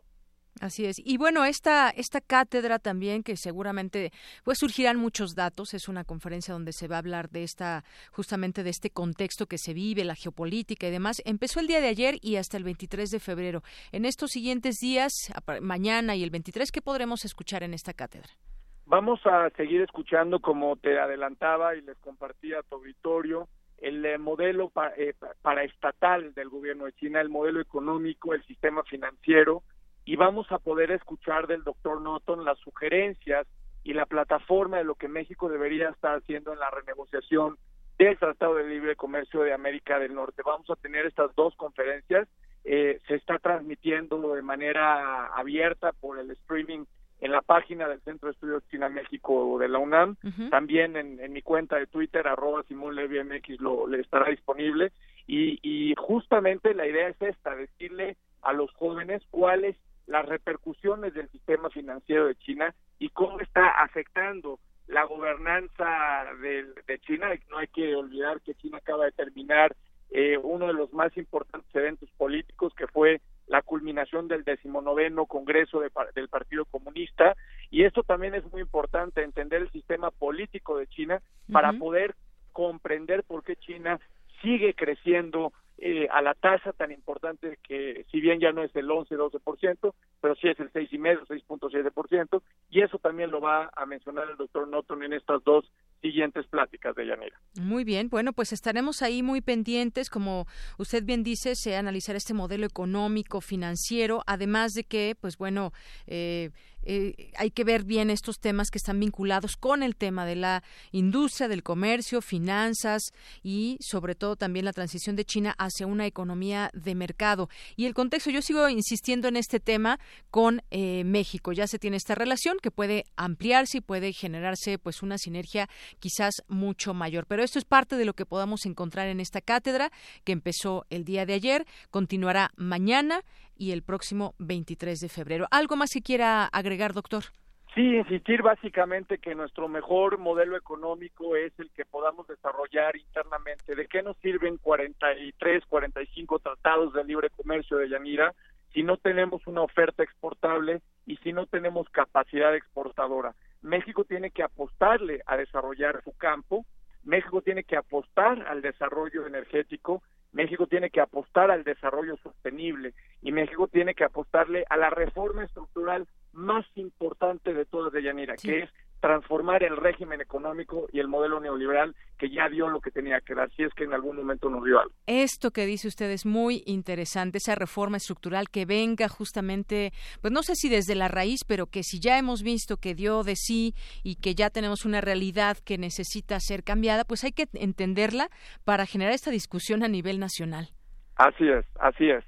Muy bien, pues muchas gracias. Dígame, sí, doctor y justamente, bueno, pues eh, eh, tendremos un gran referéndum en estas elecciones, porque en estas elecciones de, julio próximo, más que definir al futuro presidente de la República, estaremos definiendo el camino de un nuevo régimen y de un nuevo modelo económico y ojalá que eso la, la gente y el público que nos está escuchando tome conciencia de lo que esto significa. Claro que sí. Bueno, pues seguiremos platicando quizás en otro momento de este de este tema que deja en la mesa que me parece muy importante discutir, porque habrá quien piense diferente y diga que ese modelo debe seguir. Claro. Bueno, para eso está la realidad. Yo creo que eh, la realidad no se niega ni se discute, ahí está, y ahí están los resultados tan nefastos de esta realidad económica que hemos estado viviendo. Claro, o muchos que no quieren ver esa realidad, ¿verdad? Así es, bueno, así es por intereses. Así es por intereses. Doctor, le agradezco mucho estos minutos aquí en Prisma RU. Le aprecio mucho el espacio y saludos a todo el auditorio. Muy amable. Gracias, muy buenas tardes. Hasta luego. Hasta luego. Doctor Simón Levi Daba, fundador de la Cátedra México-China de la UNAM. Relatamos al mundo. Relatamos al mundo. Porque tu opinión es importante, síguenos en nuestras redes sociales, en Facebook como Prisma RU y en Twitter como arroba PrismaRU. Continuamos dos de la tarde con 28 minutos. Hoy es el Día Mundial de la Justicia Social y reflexionamos sobre lo que los gobiernos e instituciones no hacen o hacen mal, pero pensamos en nuestras propias acciones. Bueno, pues la, justicia social comienza por todos nosotros. Hoy, Día Mundial de la Justicia Social. Vamos ahora a continuar con mi compañera Cristina Godínez. Hoy es martes y nos lleva por los caminos del Puma. Nos presenta hoy o nos lleva a conocer la estación de biología tropical de los Tuxtlas por los caminos del Puma.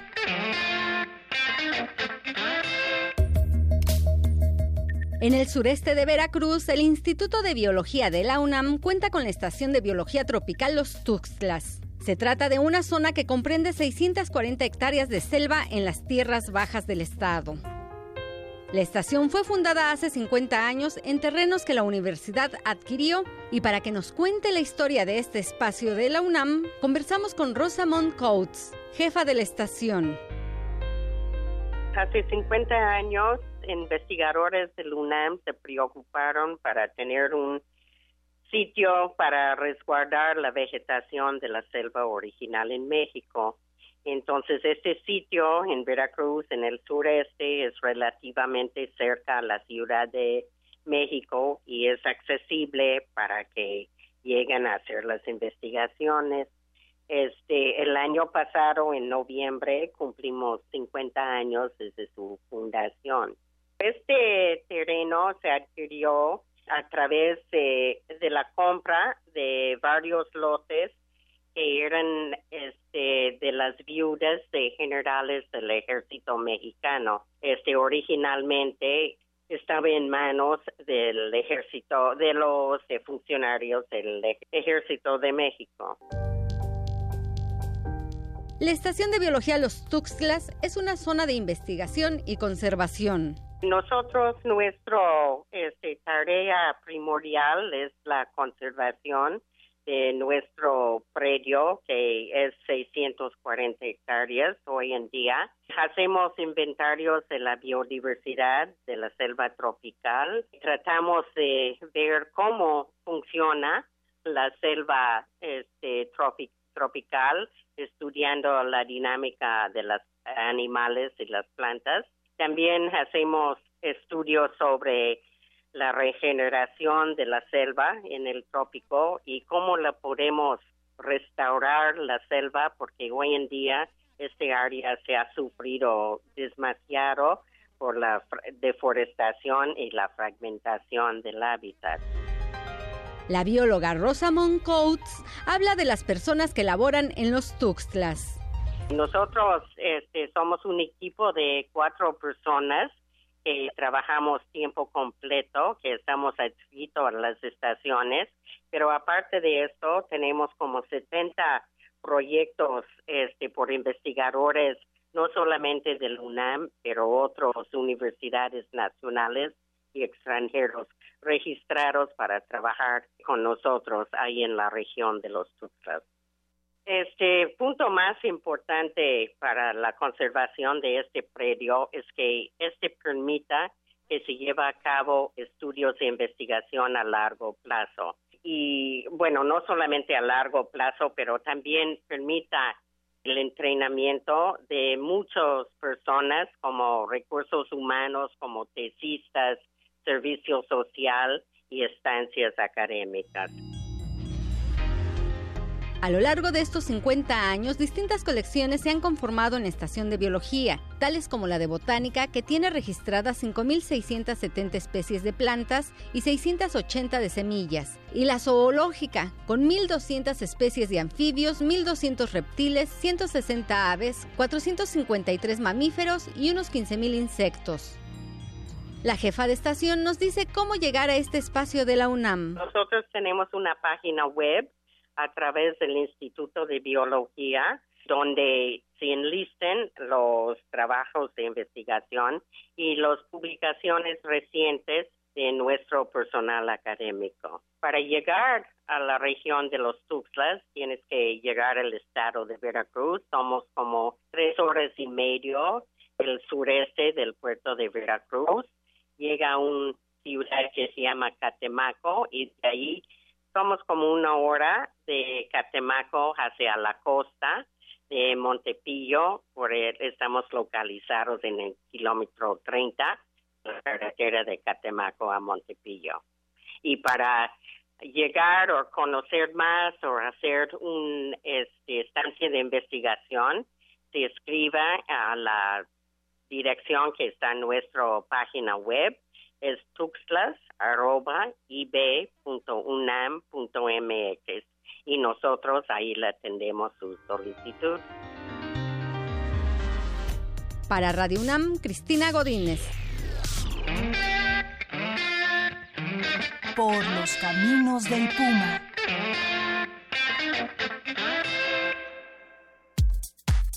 Prisma RU.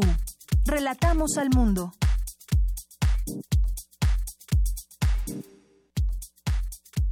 Tu opinión es muy importante. Escríbenos al correo electrónico prisma.radiounam@gmail.com.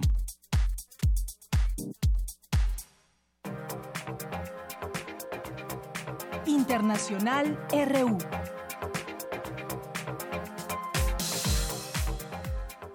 Casi 200 personas han muerto, entre ellos alrededor de 60 niños, y 470 han resultado heridas durante las últimas 48 horas en la periferia de Damasco, bajo los bombardeos de la aviación siria, en lo que el Observatorio Sirio para los Derechos Humanos ha descrito como el balance más mortífero de los últimos tres años.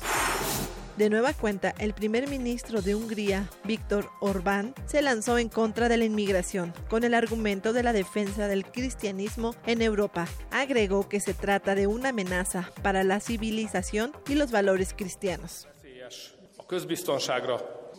Creemos que la inmigración es peligrosa para la seguridad pública, para nuestro bienestar y para la cultura cristiana europea. Por tanto, hemos decidido presentar un paquete de enmiendas que incluyen propuestas elaboradas por Hungría, cuyo punto principal es que la Unión Europea ponga fin a su programa de reubicación como el centro de su pensamiento y se ocupe por fin de proteger las fronteras en el continente.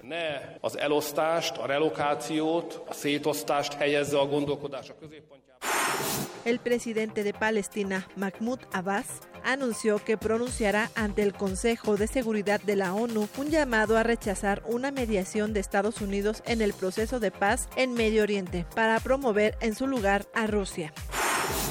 El indulto del presidente de Perú, Pedro Pablo Kuczynski, a su antecesor Alberto Fujimori, no evitará que sea juzgado por la matanza de Pativilca en 1992, donde varios militares asesinaron a seis campesinos después de haberlos torturado.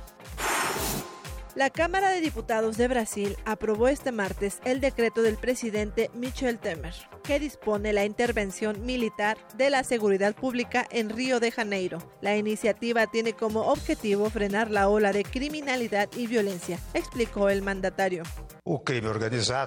El crimen organizado casi tomó el control del estado de Río de Janeiro. Es una metástasis que se propaga por todo el país y amenaza la tranquilidad de nuestro pueblo. La decisión fue aprobada a pesar de las múltiples manifestaciones ciudadanas en contra. Es la primera vez que se toma una medida tan radical desde que en 1988 se instauró la democracia en Brasil, habla uno de los manifestantes. Bueno, continuamos, dos de la tarde con 37 minutos y el próximo 1 de julio de este año se llevarán a cabo elecciones federales y locales en México. Se elegirá presidente de la República para el sexenio 2018-2024. Se renovarán las dos cámaras de representantes, la de diputados, la de senadores. Se elegirán gobernadores en nueve estados y en algunos se renovarán los congresos locales. La organización de todas estas elecciones recae en el INE, como sabemos, en el Instituto Nacional Electoral desde hace varios años que se ha eh, asesorado por diferentes comités conformados por académicos de distintas especialidades. Y bueno, pues hablemos justamente de este tema, de un taller que va a haber justamente con el objetivo eh, y con el apoyo de la UNAM, del ITAM, que es que los protagonistas de esas actividades cuenten sus experiencias al público general. Y este taller va a comenzar el día jueves, el día jueves a partir de las nueve de la mañana y para ello tenemos ya en la línea telefónica al doctor Ramsés Mena Chávez, él es investigador del Departamento de Probabilidad y Estadística y presidente de la Asociación Mexicana de Estadística. ¿Qué tal, doctor? Bienvenido a este espacio. Muy buenas tardes. Buenas tardes, Deyanira. Eh, mucho gusto estar contigo. Gracias, doctor. Bueno, pues en este taller estarán estará el propio eh, consejero presidente Lorenzo Córdoba del INE, estarán eh, también José Woldenberg de la Facultad de Ciencias Políticas, estará Roy Campos de Consulta Mitowski, entre otras personas. Platíquenos acerca de este taller que ya introducía, pues es muy importante también las pues, actividades que como se ya Como ya mencionabas hace, hace unos minutos, pues se trata de las elecciones más grandes que hemos tenido o que vamos a tener en México, eh, donde se dan más de 3.400 cargos a nivel local y federal, ¿no? Eh, eh, es sin lugar a duda, digamos, un, ejercicio de nuestra democracia, como hace rato mencionaban, de, de, la representatividad de nuestro gobierno en el país. Yo creo que es bien importante para los para los jóvenes y la audiencia en general que, que sepan que detrás de este evento tan importante, detrás de este ejercicio, eh, existe una, una cantidad de académicos de, bastante renombre eh, a, cargo de las partes de hacer estadística, de la parte social, ¿no?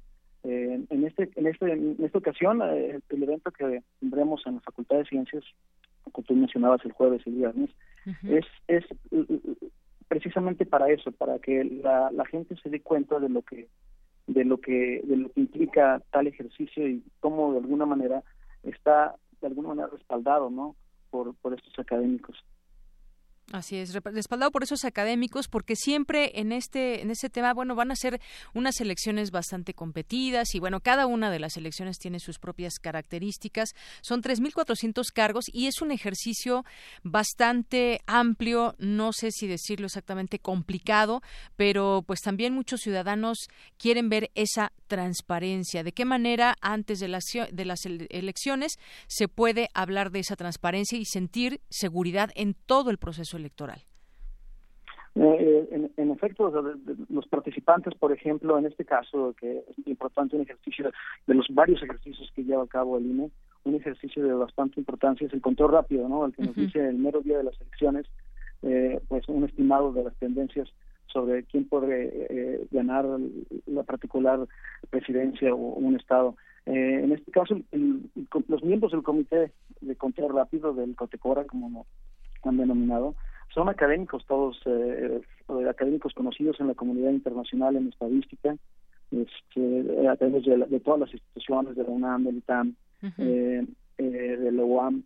En, en, realidad, yo creo que la confianza debe, debe, estar que estas personas no tienen ninguna afiliación política y están cumpliendo la labor que, que este, digamos, una labor que es bastante importante como académico, pero también como ciudadano y, lo hacen lo mejor posible. Yo particularmente tuve la oportunidad de participar por ahí en el 2006 en un ejercicio, eh, en un control rápido, y me di cuenta realmente de, de, lo que esto implica, ¿no? Es un ejercicio bien bonito para los académicos porque participas de una manera directa en, un, tema tan importante como este.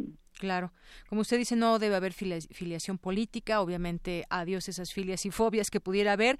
Elecciones y estadísticas, así lleva por nombre este taller y yo quiero dar a conocer pues rápidamente quiénes estarán el jueves desde las 8.30 se llevará a cabo el registro, luego habrá la inauguración a las 9.30 por Lorenzo Córdoba, consejero presidente del INE, luego estará del ITAM Rubén Hernández, a las 12 Rodrigo Galván de las Heras de de Demotecnia, Carlos eh, Rodríguez de la UAM Iztapalapa.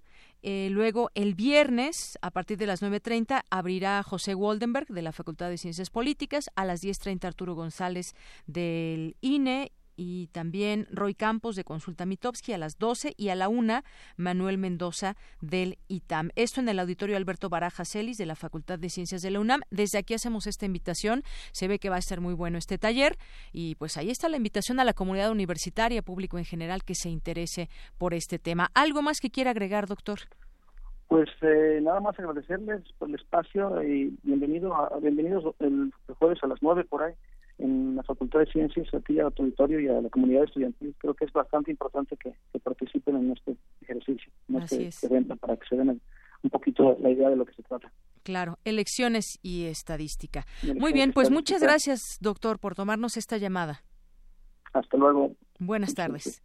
Doctor Ramsés Mena Chávez, investigador del Departamento de Probabilidad y Estadística y presidente de la Asociación Mexicana de Estadística. Relatamos al mundo. Relatamos al mundo. Prisma RU. Relatamos al mundo. Porque tu opinión es importante, síguenos en nuestras redes sociales, en Facebook como Prisma RU y en Twitter como arroba PrismaRU. Continuamos dos de la tarde con 43 minutos y vamos ahora al perfil humano de este día, que es la segunda parte de la conversación que sostuvimos con el doctor Luis Pineda del Instituto de Investigaciones en Matemáticas y Sistemas. Adelante. Perfil RU.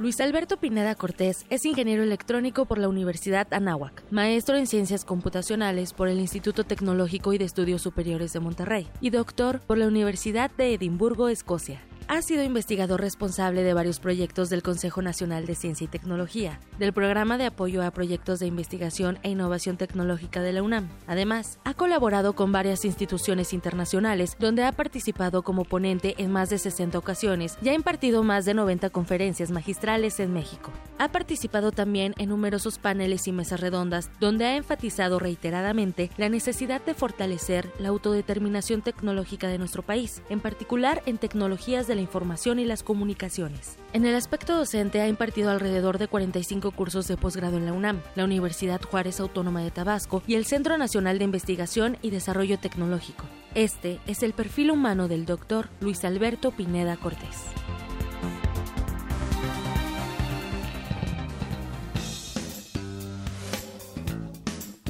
Y vamos a platicar en esta ocasión, vamos a seguir conversando con el doctor Luis Alberto Pineda Cortés del Instituto de Investigaciones en Matemáticas Aplicadas y en Sistemas.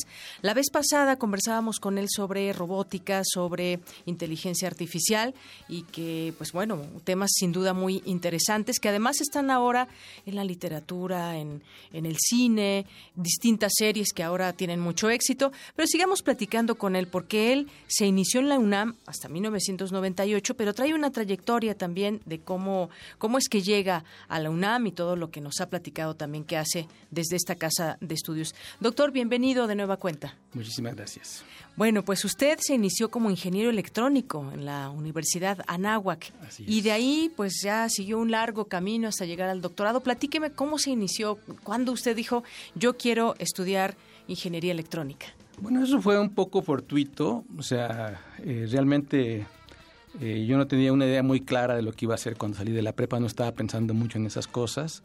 Y digámoslo así, que circunstancias eh, familiares y culturales y amigos me llevaron a, a, Ingeniería Electrónica y a la Nagua, como un accidente en mi vida en el que no pensé mucho. Bueno, ahí conocí a mi esposa eh, y tuve algunos buenos amigos, pero fuera de eso, profesionalmente nada más me puso una inercia en la cual trabajé cinco años en la industria, eh, eh, aunque yo me sentía un poco, este, digamos, no me sentía muy cómodo en ese ambiente. Eh, hice mi tesis de licenciatura en el diseño de procesadores, diseñé un computador digital. Pues me metí a estudiar la maestría en el IMAS, en la Universidad de Computación, para tener esta preocupación y de pronto así, este, repentinamente un maestro me dijo, ¿por qué no te gustaría ser investigador? Y le dije, pues o sea, yo trabajaba en una empresa llamada NCR, que era el gerente del centro de cómputo, y en las tardes y dije, pues, sí, a ver, y me dice, pero tienes que irte a Cuernavaca y al Instituto de Investigaciones Eléctricas y hacer computación gráfica, ¿sabes algo de eso? No, yo no sé nada. Bueno, pues, ¿por qué no? Platiqué con mi esposa y me dijo inmediatamente, vámonos, y nos fuimos a Cuernavaca y ahí empezó mi carrera de investigador. Este, finalmente terminé la maestría en el TEC de Monterrey, de Campus Morelos, el trato este laboral, y trabajé tres años en computación gráfica, en un grupo muy bonito, liderado por Gerardo León Lastra, que es un excelente, eh, un gran computólogo y amigo. Y de ahí seguí con mis inquietudes y me fui a Edimburgo. Eh, finalmente me aceptaron en el Centro de Ciencia Cognitiva, Center for Cognitive Science, el doctorado, que se trata de ver a la computación como la metáfora no solamente desde el punto de vista computacional, sino también psicológico, lingüístico, filosófico, semántico. Y entonces ahí fue un cambio, una dirección de mi vida muy diferente, porque tuve que empezar a abordar los problemas de la inteligencia artificial, pero no, no, nada más de una perspectiva completamente tecnológica, sino también de una perspectiva cognitiva. Trabajé mucho ahí en, este, en la comunicación con lenguaje natural y gráficas, eh, utilizando un, punto de vista bastante lógico, bastante formal. Eh, terminé ahí y eh, me contrató a la Universidad de Edimburgo. Estuve tres años trabajando en la universidad como investigador asociado. Y después ya me empezaron a llamar del instituto que ya me regresara, que hacia allá. se cumplió un ciclo, llevábamos ya seis años con mi esposa y mis tres hijas. Mis hijas iban a terminar ya la primaria. Entonces, este, nuestra intención nunca fue quedarnos y dijimos, bueno, vamos a regresarnos a ver qué pasa. Entonces ya regresamos y además también durante ese periodo estoy involucrado, este, de hecho inicié un proyecto para el apoyo del metro de la Ciudad de México. este, este, proyecto surgió porque yo viajo en el metro. Sí, eso es, eh, eso es muy importante. Antes de que entráramos en esta conversación me decía usted que pues prefiere eh, eh, viajar en el metro, de pronto evitar esas horas pico que hay en el automóvil y demás, pero cuénteme no, de este horas proyecto. picos del metro también. Del metro también, por supuesto. sí, del automóvil y del metro, sí. que hay horas en que es imposible, hemos visto las fotografías. Cuénteme esto del metro. Doctor. Bueno, lo que pasa es que yo vivía aquí muy cerquita, en este, aquí en Amores y Luis Aviñón. Muy cerca de aquí de Radio UNAM. Y vive en el metro. A la UNAM evitaba las horas pico. eh, y de pronto el metro se paraba. Y yo decía, pero ¿por qué se para? Sí. Y era pasaba frecuentemente. Entonces dije, bueno, qué interesante. O sea, esperaría que se parara si fuera hora pico, pero no es hora pico. Uh -huh. Entonces empecé a pensar, bueno, lo que pasa es que a lo mejor cuando se colapsa, este, luego cuando regresa el fenómeno no es lineal, es un fenómeno tipo caótico. Uh -huh. Entonces eso me, me, pareció interesante que por qué, por qué sucedían esas dinámicas. Uh -huh. eh, hice algunas exploraciones previas con algunas cosas de inteligencia artificial que se llaman satisfacción de restricciones, pero realmente no, no funcionaba muy bien. Y en esos tiempos yo era el jefe del departamento. Y apareció por ahí un colega que se llama Carlos Gersenson. Sí, ya hemos platicado con él también. Ok, entonces él quería entrar a la UNAM, entonces me pareció su currículum este, bueno. Eh, entonces lo invité a participar, yo promoví su ingreso a la UNAM. Y cuando estuve en el departamento le dije, oye Carlos, ¿por qué no trabajamos en lo del metro? Me dice, sí, pues uh -huh. son mis temas, es la parte de, de, transporte que a mí me interesa, uh -huh. eh, con sus temas autoorganizantes. Y entonces eh, empezó a trabajar, hicimos un artículo eh, pues para básicamente la idea es si el metro se retrasa es porque se para demasiado en las estaciones porque no lo dejan irse. Claro. Uh -huh. Entonces si eso pasa, pues por la entonces rápidamente se colapsa. Y se va juntando cada vez más gente sí. en los Entonces salió un artículo uh -huh. de eso con Carlos en la revista Plus One que fue altamente este, publicado en los medios, uh -huh. en donde ya recomendábamos eh, que una buena conducta de los pasajeros con una buena información no podría tal vez resolver el problema completo porque el sistema está saturado, pero sí podría ayudar mucho. Uh -huh. Entonces, este, tratamos de ponernos en contacto con la directiva del metro, pero en aquel entonces no fue posible, no, no, no hubo esa apertura. Uh -huh. este, pero de todas maneras el el, el artículo tuvo éxito internacionalmente y también en los medios y estuvo, digamos, latente. Carlos hizo otro artículo después en esa misma línea. Y en el 2014 apareció un estudiante doctoral eh, que quería trabajar conmigo, con Carlos otra vez. Yo le dirigí su tesis. Uh -huh. En lo del metro, eh, nada más que le dije, mira, este, vamos a hacer además, además de como lo hizo el otro artículo, vamos a poner ahora a hacer, eh, a sacar estadísticas. Uh -huh. Porque el otro artículo estaba basado en simulaciones. Sí. Y uno, cuando uno simula, pues un, la simulación es lo que uno simula, no la realidad. Uh -huh. Hay que contrastar los datos reales con la simulación, que era lo que no teníamos originalmente. Entonces le dije, pues ahora saca los datos. Entonces, eh, eh, Gustavo hizo un proyecto, un concurso que, que organiza el metro técnico y lo ganó. Y entonces eso le permitió entrar a trabajar con los del metro por dentro, uh -huh. con los ingenieros del metro, los operadores, y estuvo un año sacando estadísticas, trabajando con ellos intensamente. Yo sí. digo que es un héroe por todo lo que hizo ahí. Uh -huh. oh, seguro. Y entonces, ya ganando la confianza del metro y viendo que las simulaciones más o menos guardaban con los modelos. Entonces, este, se propuso al metro hacer un experimento en la estación Valderas para -huh. poner estas marcas. Señalamientos, de entrar, señalamientos. permitir la salida. Sí, que era un experimento para ver qué pasaba. Y, y, pues se hizo y la gente... Y funcionó. Funcionó inmediatamente, uh -huh, se empezó a formar. Lo cual no imagino en horas pico y en, en, el metro Valderas, por sí. ejemplo. Pero dentro de todo esto, pues seguramente también pues eh, tiene algunos hobbies, eh, quizás le gusta la lectura, la música. Platíqueme un poco uh -huh. de la persona que es el doctor Luis Alberto Pineda. Esa es una pregunta muy complicada. Que, que ¿Más no... complicada que las matemáticas que usted hace diario? oh, muchísimo más complicada. Mire. Este, me gusta mucho el cine también. Uh -huh. También este, tuvo un, un, para mí cuando originalmente vi Odisea 2001 en el espacio, que tenía yo 10 años, me impactó profundamente. Uh -huh. Llegué a la película y cuando salí, primero, bueno, dos pensamientos tuve, me sí. recuerdo perfecto. Uh -huh. eh, tenía 11 años creo, este, uno, no entendí nada, pero me pareció algo súper importante.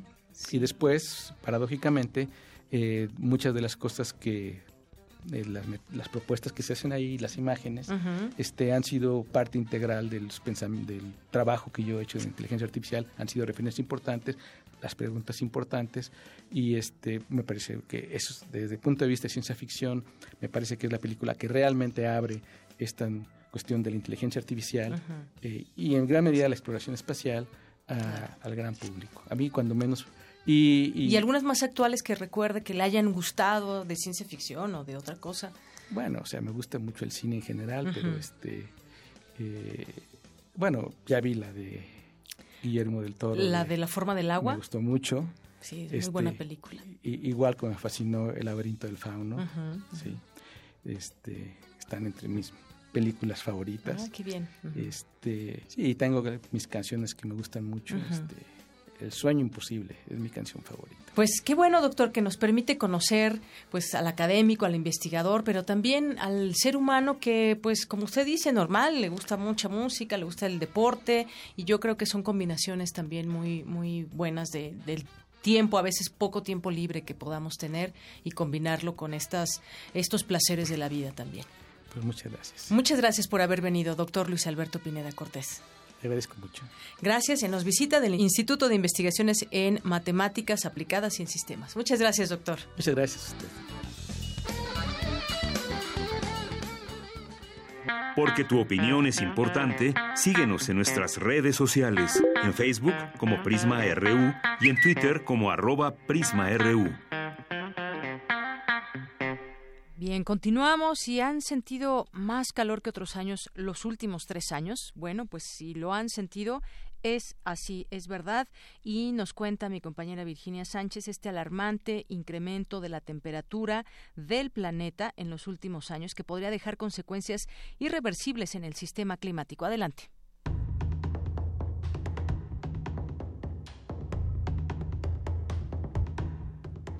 Desde que existen registros sobre el aumento de la temperatura del planeta, la Organización Meteorológica Mundial ha establecido que 2015, 2016 y 2017 han sido los años más calurosos, lo cual es alarmante, señalan especialistas, pues si se sobrepasan 2 grados, se pueden generar cambios irreversibles. Y en 2017, el aumento de la temperatura media fue de 1.1, superior a la época preindustrial de 1880 a 1900. Sin embargo, lo relevante no es el incremento de la temperatura por año, sino el análisis de los datos a una escala de tiempo mayor, que reflejan la tendencia creciente. Así lo señala Paulina Ordóñez Pérez, del Centro de Ciencias de la Atmósfera de la UNAM. Lo más importante es la tendencia. Hay una tendencia creciente desde que hay registros. La temperatura es mucho más superior a la era preindustrial que estos tres años y durante toda esta década el calentamiento es bastante fuerte. Pero los tres años estos últimos en sí, desde mi punto de vista, tampoco que sean los más calurosos no es lo principal.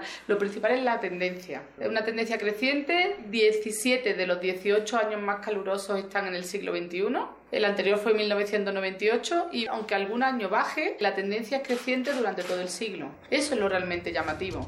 A decir de la investigadora, en los estudios sobre cambio climático, uno o dos años no son tan representativos como la continuidad, pues entre más larga sea la serie, más significativa es la estadística, ya que al hacer una climatología es necesario el registro de al menos tres décadas. En cuanto a la solidez de estos estudios, la experta detalla que se trabaja con datos de casi 140 años y actualmente los datos instrumentales se miden con termómetros, barómetros y pluviómetros, entre otros. Estos datos han reafirmado el concepto de antropoceno, que refiere una era en donde el ser humano ha perturbado y modificado el planeta y su clima. Y el hecho de que el aumento de la temperatura coincide con la presencia humana en la Tierra lo confirma. Otro elemento que la investigadora resalta es que actualmente la emisión de gases de efecto invernadero es considerado normal. Sin embargo, advierte, no es así, sino que se trata de un fenómeno nuevo de nuestra era. Y dice, estamos a tiempo de revertirlo, pues a pesar de que hay gases que si bien permanecerán en la atmósfera, aunque dejáramos de emitirlos, pueden parar en algún momento y podríamos lograrlo si se establecen por un lado políticas ambientales y también si las y los ciudadanos aportamos nuestro granito de arena usando menos el automóvil, generando menos basura, entre otras acciones significativas. Hasta aquí la información. Muy buenas tardes. Gracias Vicky, ya casi llegamos al final de esta emisión. Nos vamos a despedir con la maravillosa voz de Margarita Castillo, con este poema El superdotado de Alejandro Aura. Con esto nos despedimos, cerramos con broche de oro. Mi nombre es Deyanira Morán, a nombre de todo el equipo, que tenga muy buena tarde, buen provecho y hasta mañana. Poesía RU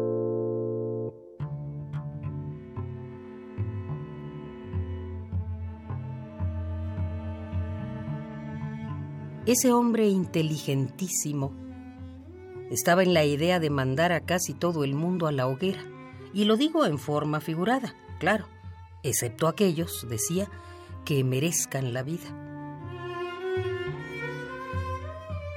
No pudo rubricar el tratado de sus reflexiones porque lo sorprendió la muerte. El superdotado, Alejandro Aura.